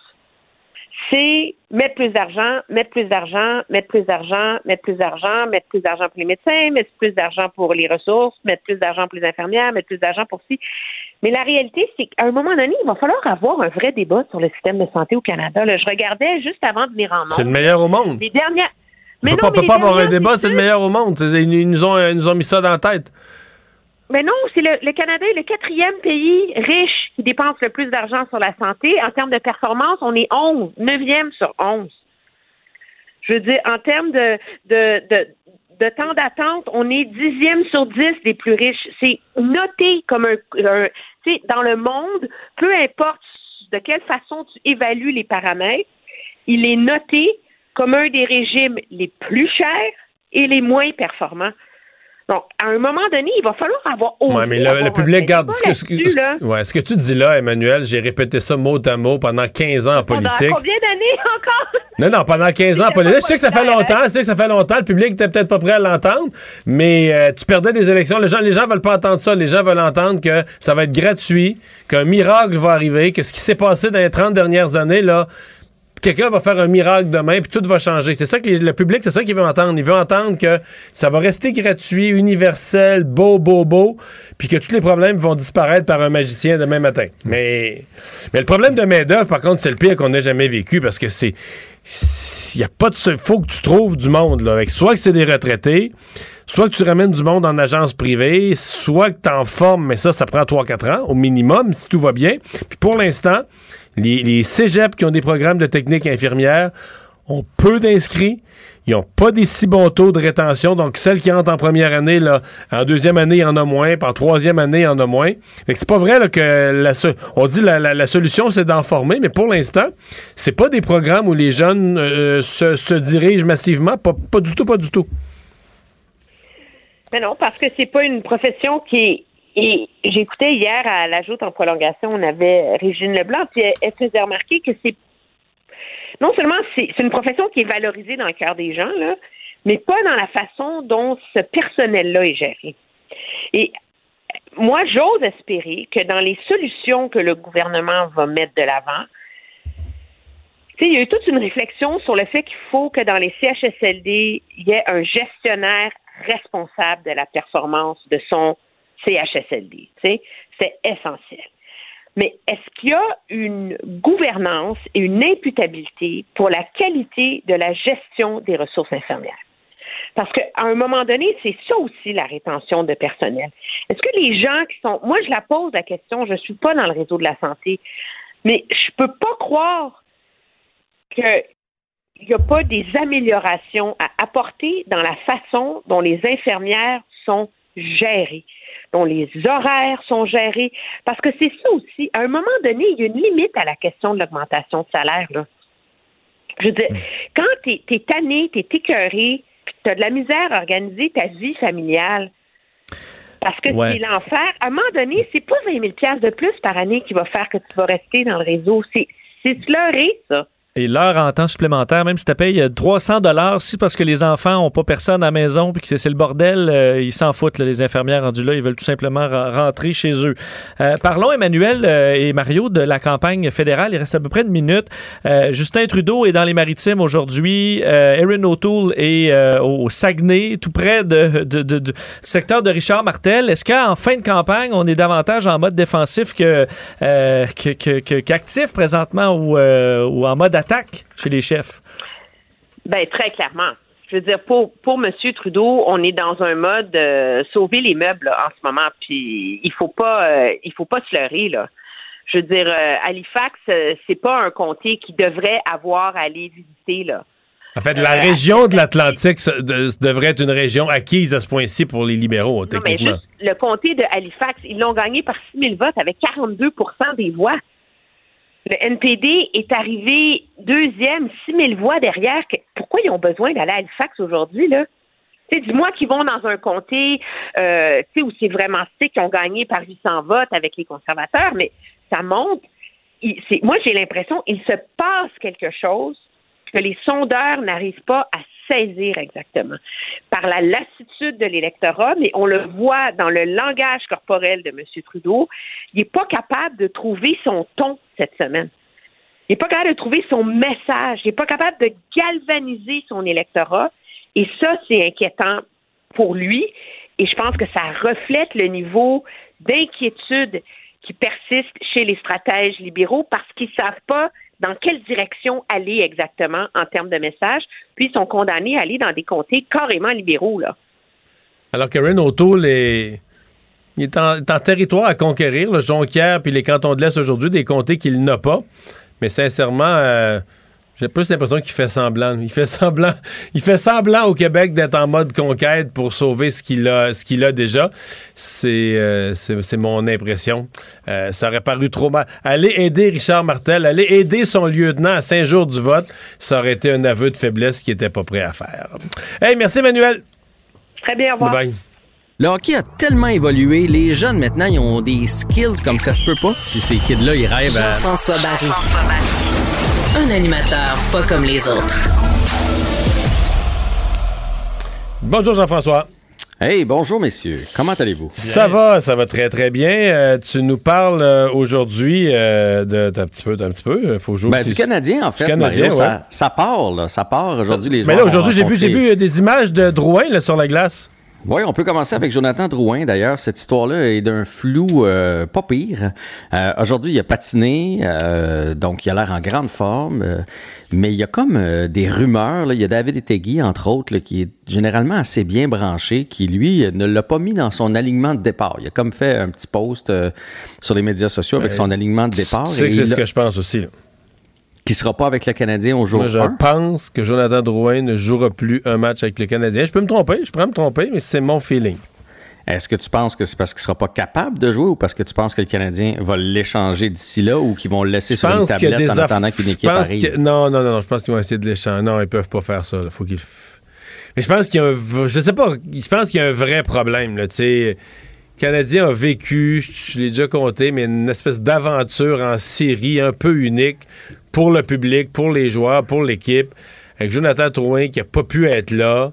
Euh, c'est chiant pour lui, c'est pas nécessairement relié, mais c'est comme si l'équipe est devenue meilleure une fois qu'il était plus là. Tout ça rend la situation, je trouve, ingérable.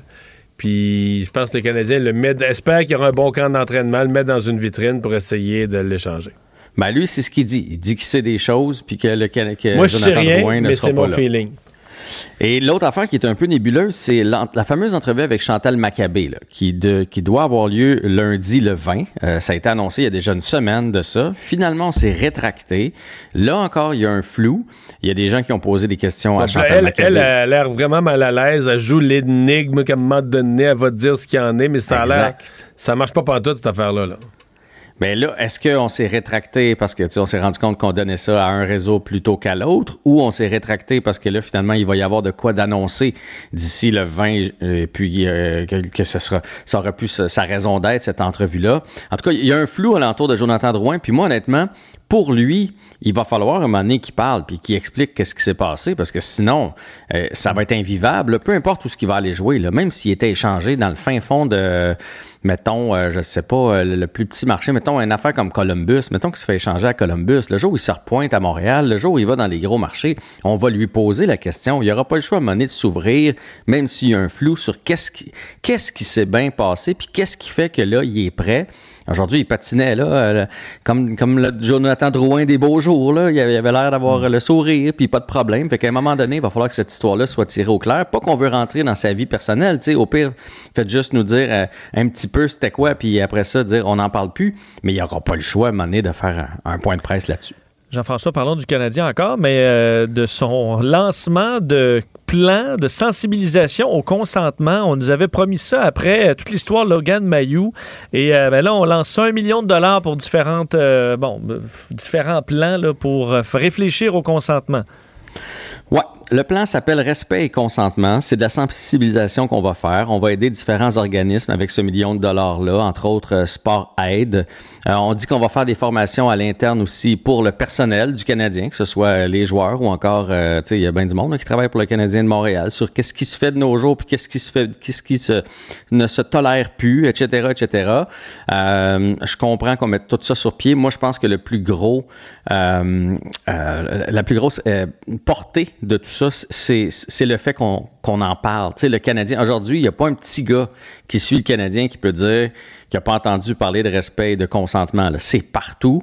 Euh, même chose pour les filles, même chose pour les plus vieux. Remarquez bien, là, dans les bureaux et tout ça, là, je veux dire, les, les mentalités ont bien changé. Le party de Noël d'aujourd'hui n'est pas le party de Noël d'il y a 25 ans, là, on va se le dire. Fait que je trouve que, tu sais, oui, c'est parfait le million, puis parfait qu'on mette tout ça sur pied, mais le plus important dans tout ça, c'est que ça, ça passe le message sur les médias sociaux, Mais sur ce qui est permis ouais. Et pas permis. Mais on s'entend que ça, excuse-moi, mais ça sonne le gros rattrapage de relations publiques pour Logan Mayou. Là. Mais ça, je suis entièrement d'accord. C'est pour ça que je te dis, tu sais, c'est bien beau le million, puis le, le Ouais, respect ouais. et consentement. Tant mieux, là. Je veux dire, ils font pas rien, fait qu'on peut pas chialer. Mais, mais- en même temps, moi, je trouve que la plus grosse portée, c'est, tu sais, c'est partout. Mais l'équipe croit là. encore à Logan Mayou, là, qu'on- que sa réhabilitation euh, dans le public et comme joueur et son avenir comme joueur. Mais moi, euh, oui, puis moi, j'y crois encore aussi. Je veux dire, à un moment donné, euh, on en avait parlé, euh, la- journée des élections, tu n'étais pas là, on était avec Marc-André Perrault, puis, tu sais, à un moment donné, il va falloir qu'il y ait une date. Là. Le petit gars, il a payé, il avait 17 ans, il va avoir payé sa dette, il est purgé ce qu'il avait à purger, puis là, il- encore une fois, cette année, on le laisse de côté. À un moment donné, il va falloir qu'il y ait une date de, OK, c'est correct, il a le droit de revenir. Et d'ailleurs, Rob Ramage, qui est le, le gars qui s'occupe du développement des joueurs chez le Canadien de Montréal aujourd'hui, a dit qu'il croyait à une deuxième chance. Lui qui a été euh, en 2003 accusé de euh, accident avec faculté affaiblie, il a même fait de la prison euh, pendant, pendant cinq ans et euh, il a 62 ans aujourd'hui et il croit en une deuxième chance pour Logan Mayou, comme lui a une deuxième chance de se, de se rattraper. Je J'ai pas eu la chance de t'entendre, Mario, là-dessus, mais je sais pas si toi, tu crois à une deuxième chance. Je Ben sûr qu'elle va être à Montréal, Surtout, la deuxième surtout, chance. ouais, c'est ça. Mais surtout pour un mineur. Surtout pour un mineur, je pense qu'il faut qu'il y ait une deuxième chance. Euh, c'est pas que c'est pas grave ce qu'il a fait, ça l'est, mais ça peut pas être une condamnation à, vie. Là. Ça peut pas être t'as plus le droit de travailler, t'as plus le droit de rien faire pour le reste de tes jours. Ça peut pas être ça la, sentence. D'autant plus qu'il il est pas condamné au criminel, donc effectivement, que sa carrière soit retardée, qu'il paye un prix. Mais si euh, quelqu'un à l'âge de 16 ans pose un geste, c'est plus réparable, c'est même contraire. Même, même notre système de justice criminelle n'a pas cette euh, est, est basé sur la réhabilitation, n'a pas cette sévérité-là là, pour des actes criminels. Euh, il te reste euh, 30 secondes pour parler de Carey Price. Oui, Carey Price qui est revenu donc sur cette opération-là, il a dit que c'est au ministre du genou, une petite déchirure. Ça fait un bout de temps qu'il qu'il traîne ça. Euh, puis là, bon, on a décidé de, de- de l'opérer. Le plan suit son cours. Il est présentement en rééducation. Il n'a pas recommencé à patiner. Il n'a pas mis les patins encore. Il espère être prêt pour le début de l'année euh, pour venir euh, épauler Jake Allen, qui, à mon avis, va avoir un petit peu plus de matchs peut-être en début de saison. Et ce qu'il a dit aussi, puis ça, ben, c'est un peu touchant, il a dit qu'il voulait finir sa carrière comme étant un joueur du Canadien de Montréal lorsqu'on lui a parlé là, de Seattle et tout ça. Donc, il veut finir sa carrière ici à Montréal Merci, comme Jean- étant un joueur du Canadien. Merci Jean-François. Salut. Mario Dumont, un vent d'air frais. Pas étonnant que la politique soit sa deuxième nature. Vous écoutez Mario Dumont et Vincent Dessureau. Cube Radio. Cube Radio. En direct à LCN. Mario Dumont que l'on retrouve dans les studios de Cube Radio à Montréal. Euh, Mario, le débat en anglais continue de monopoliser beaucoup l'attention. Des demandes d'excuses qui viennent des chefs fédéraux maintenant. Oui, absolument. Euh, autant M. O'Toole, M. Trudeau, qui ont été assez fermes tous les deux, aux demandes des excuses. En fait, ils sont un peu happés là, par cette demande d'excuses qui hier a émané de l'Assemblée nationale du Québec. Et je pense qu'ils se rendent compte que les deux, là, le- le- le- les Québécois, euh, le prennent pas. Et s'ils veulent protéger, conforter leur vote au Québec, éviter de laisser euh, toute la glace à Yves-François Blanchet, qui jusqu'à maintenant euh, semble avoir bénéficié de cette affaire-là, devait demander des excuses. C'est curieux, c'est que euh, du côté du consortium, on semble s'en foutre éperdument là, de l'Assemblée nationale, des chefs, tout ça. Euh, on semble dire non, non, on a dit ce qu'on pensait, puis on l'a dit au effort, puis euh, c'est ça et c'est tout. Et pour l'instant, on n'entend aucune, euh, aucune réaction, aucune volonté de ce côté-là. Alors ça sonnait aujourd'hui un peu comme si euh, M. Trudeau, M. O'Toole, c'était était comme dans un passage obligé là, pour euh, euh, sauver au Québec leur, leur siège et éviter de donner toute la glace à Yves-François Blanchet. Ah, On verra ce que le consortium décidera, mais la pression commence à être forte là, tout de même, Mario. Euh, il y a- on est en sprint, là, fin de campagne. hein, lundi prochain, on ira voter pour ceux qui ne l'ont pas fait par anticipation ou par la poste. Euh, il y a des choix, là, on comprend très bien les chefs. C'est stratégique ce qu'ils font présentement, leur visite dans des différents Ouais. comtés. Absolument. Euh, M. Trudeau qui était à Halifax aujourd'hui, on comprend que pour M. Trudeau, d'être dans l'Atlantique à ce moment-ci, dans des circonscriptions quand même qu'il avait gagnées par des, assez bonnes marges, euh, on, est moins à la recherche de la majorité. C'est un peu ça l'aveu. C'est que Justin Trudeau pense encore que ses chances de gagner sont là, de rester premier ministre. Mais tu sais, normalement, si tu cours après une majorité, si tu penses que tu vas devenir majoritaire, ce qui était ton but au début de la campagne, ben, la dernière semaine, tu vas, tu vas faire la liste des circonscriptions qui vont te faire passer. Il y a besoin d'en gagner une quinzaine là, pour passer de minoritaire à majoritaire. Alors, tu n'es pas supposé être dans les circonscriptions que tu veux que tu as déjà et que tu veux conserver. Euh, Monsieur O'Toole, là aussi, là, ça, ça finit pas bien là, pour aucun des chefs. Monsieur O'Toole qui s'en va dans Jonquière, mais Jonquière, en théorie, c'est une, une un comté euh, du bloc qui voudrait conquérir. Mais dans les faits, on n'est pas dupe. On sait très bien qu'il va aider le voisin, qui va aider dans Chicoutimi, le Fjord, son lieutenant. Ben Mais oui. tu sais, ça ferait, ça ferait un peu, euh, disons, mal placé. De, ton lieutenant est supposé être ton, ta personne la plus confiante au Québec. Puis là, le lieutenant est lui-même en troupe dans son comté. Fait qu'on a débarqué dans le comté voisin pour aller l'aider. Euh, et euh, bon, du côté des François Blanchet, lui, c'est celui, disons que c'est, c'est bizarre. là, à cause du débat en anglais où il n'a rien fait de spécial. Il a juste été là. Il a répondu correctement sans plus. Mais ses propos de l'animatrice lui donnent du vent dans les voiles. Alors lui, aujourd'hui, était dans des circonscriptions libérales. Euh, à Longueuil, à Châteauguay, donc des circonscriptions libérales où lui, le Bloc, pense possible de, dorénavant de faire des gains, des gains qu'il n'aurait même pas imaginé possible la semaine passée avant le débat en anglais. Euh, Mario, les chefs, euh, vous parliez de M. Trudeau et de M. O'Toole, veulent sauver leur parti. Sauveront-ils eux-mêmes leur poste de chef? Ben, ils y pensent, hein, ils y pensent, euh, l'un et l'autre. Si M. Trudeau perd l'élection, il est dans le trouble, mais même s'il n'est pas majoritaire, il y a des gens dans le Parti libéral qui vont le questionner. Euh, M. O'Toole qui a ramené le Parti conservateur au centre, il y a des gens à qui ça déplaît. Dans le fond, ils lui disent, les conservateurs, si tu nous ramènes au centre puis qu'on gagne, c'est correct. Mais si on perd, on t'attend dans le détour. Donc, oui, oui, les chefs jouent leur avenir. Il n'y a pas de doute là-dessus. Là. À suivre. Merci, Mario. Demain, 10h Au revoir. sur. Alors, Vincent, euh, des perquisitions, évidemment, on, crée des escouades et on mandate des policiers pour s'attaquer au problème des gangs de rue, des armes qui circulent dans les rues avec toutes ces fusillades. Il faut qu'à un moment donné, les policiers livrent des résultats. Oui, perquisition importante dans le monde des armes à feu. Euh, la Sûreté du Québec informe que l'équipe intégrée de lutte au trafic d'armes, euh, composée donc Sûreté du Québec, Service de police de la Ville de Montréal, entre autres, ont procédé aujourd'hui à cinq perquisitions, cinq arrestations en matière d'armes à feu, des opérations à Montréal, Terrebonne, Mirabel et Drummondville. Par contre, on dit que c'est une enquête qui a débuté au mois de mars dernier, donc euh, pas nécessairement Avant dans- la, la vague des fusillades. Ouais, cet été, il y avait quand même déjà une problématique à ce moment-là, mais pas, euh, bon, pas depuis l'été. Euh, donc, enquête amorcée en lien avec des trafiquants d'armes actifs dans le nord-est de Montréal, des informations reçues par le public qui ont contribué à faire avancer l'enquête. Alors, euh, Est-ce qu'on sait combien de combien d'armes à feu ont été saisies, le genre d'arsenal? Non, il n'y a pas, pas de... encore. Donc, c'est les premières informations qu'on a sur le sujet. Alors, on en saura probablement plus dans les des fois, ils prochaines font heures. un bilan détaillé, genre Avec le- les photos le et ça, lendemain, avec les verra, photos, ouais. etc., etc. Merci euh, Vincent, merci à vous d'avoir euh, été là. On se donne rendez-vous demain 15h30. C'est Sophie Durocher qui s'en vient. Cube Radio.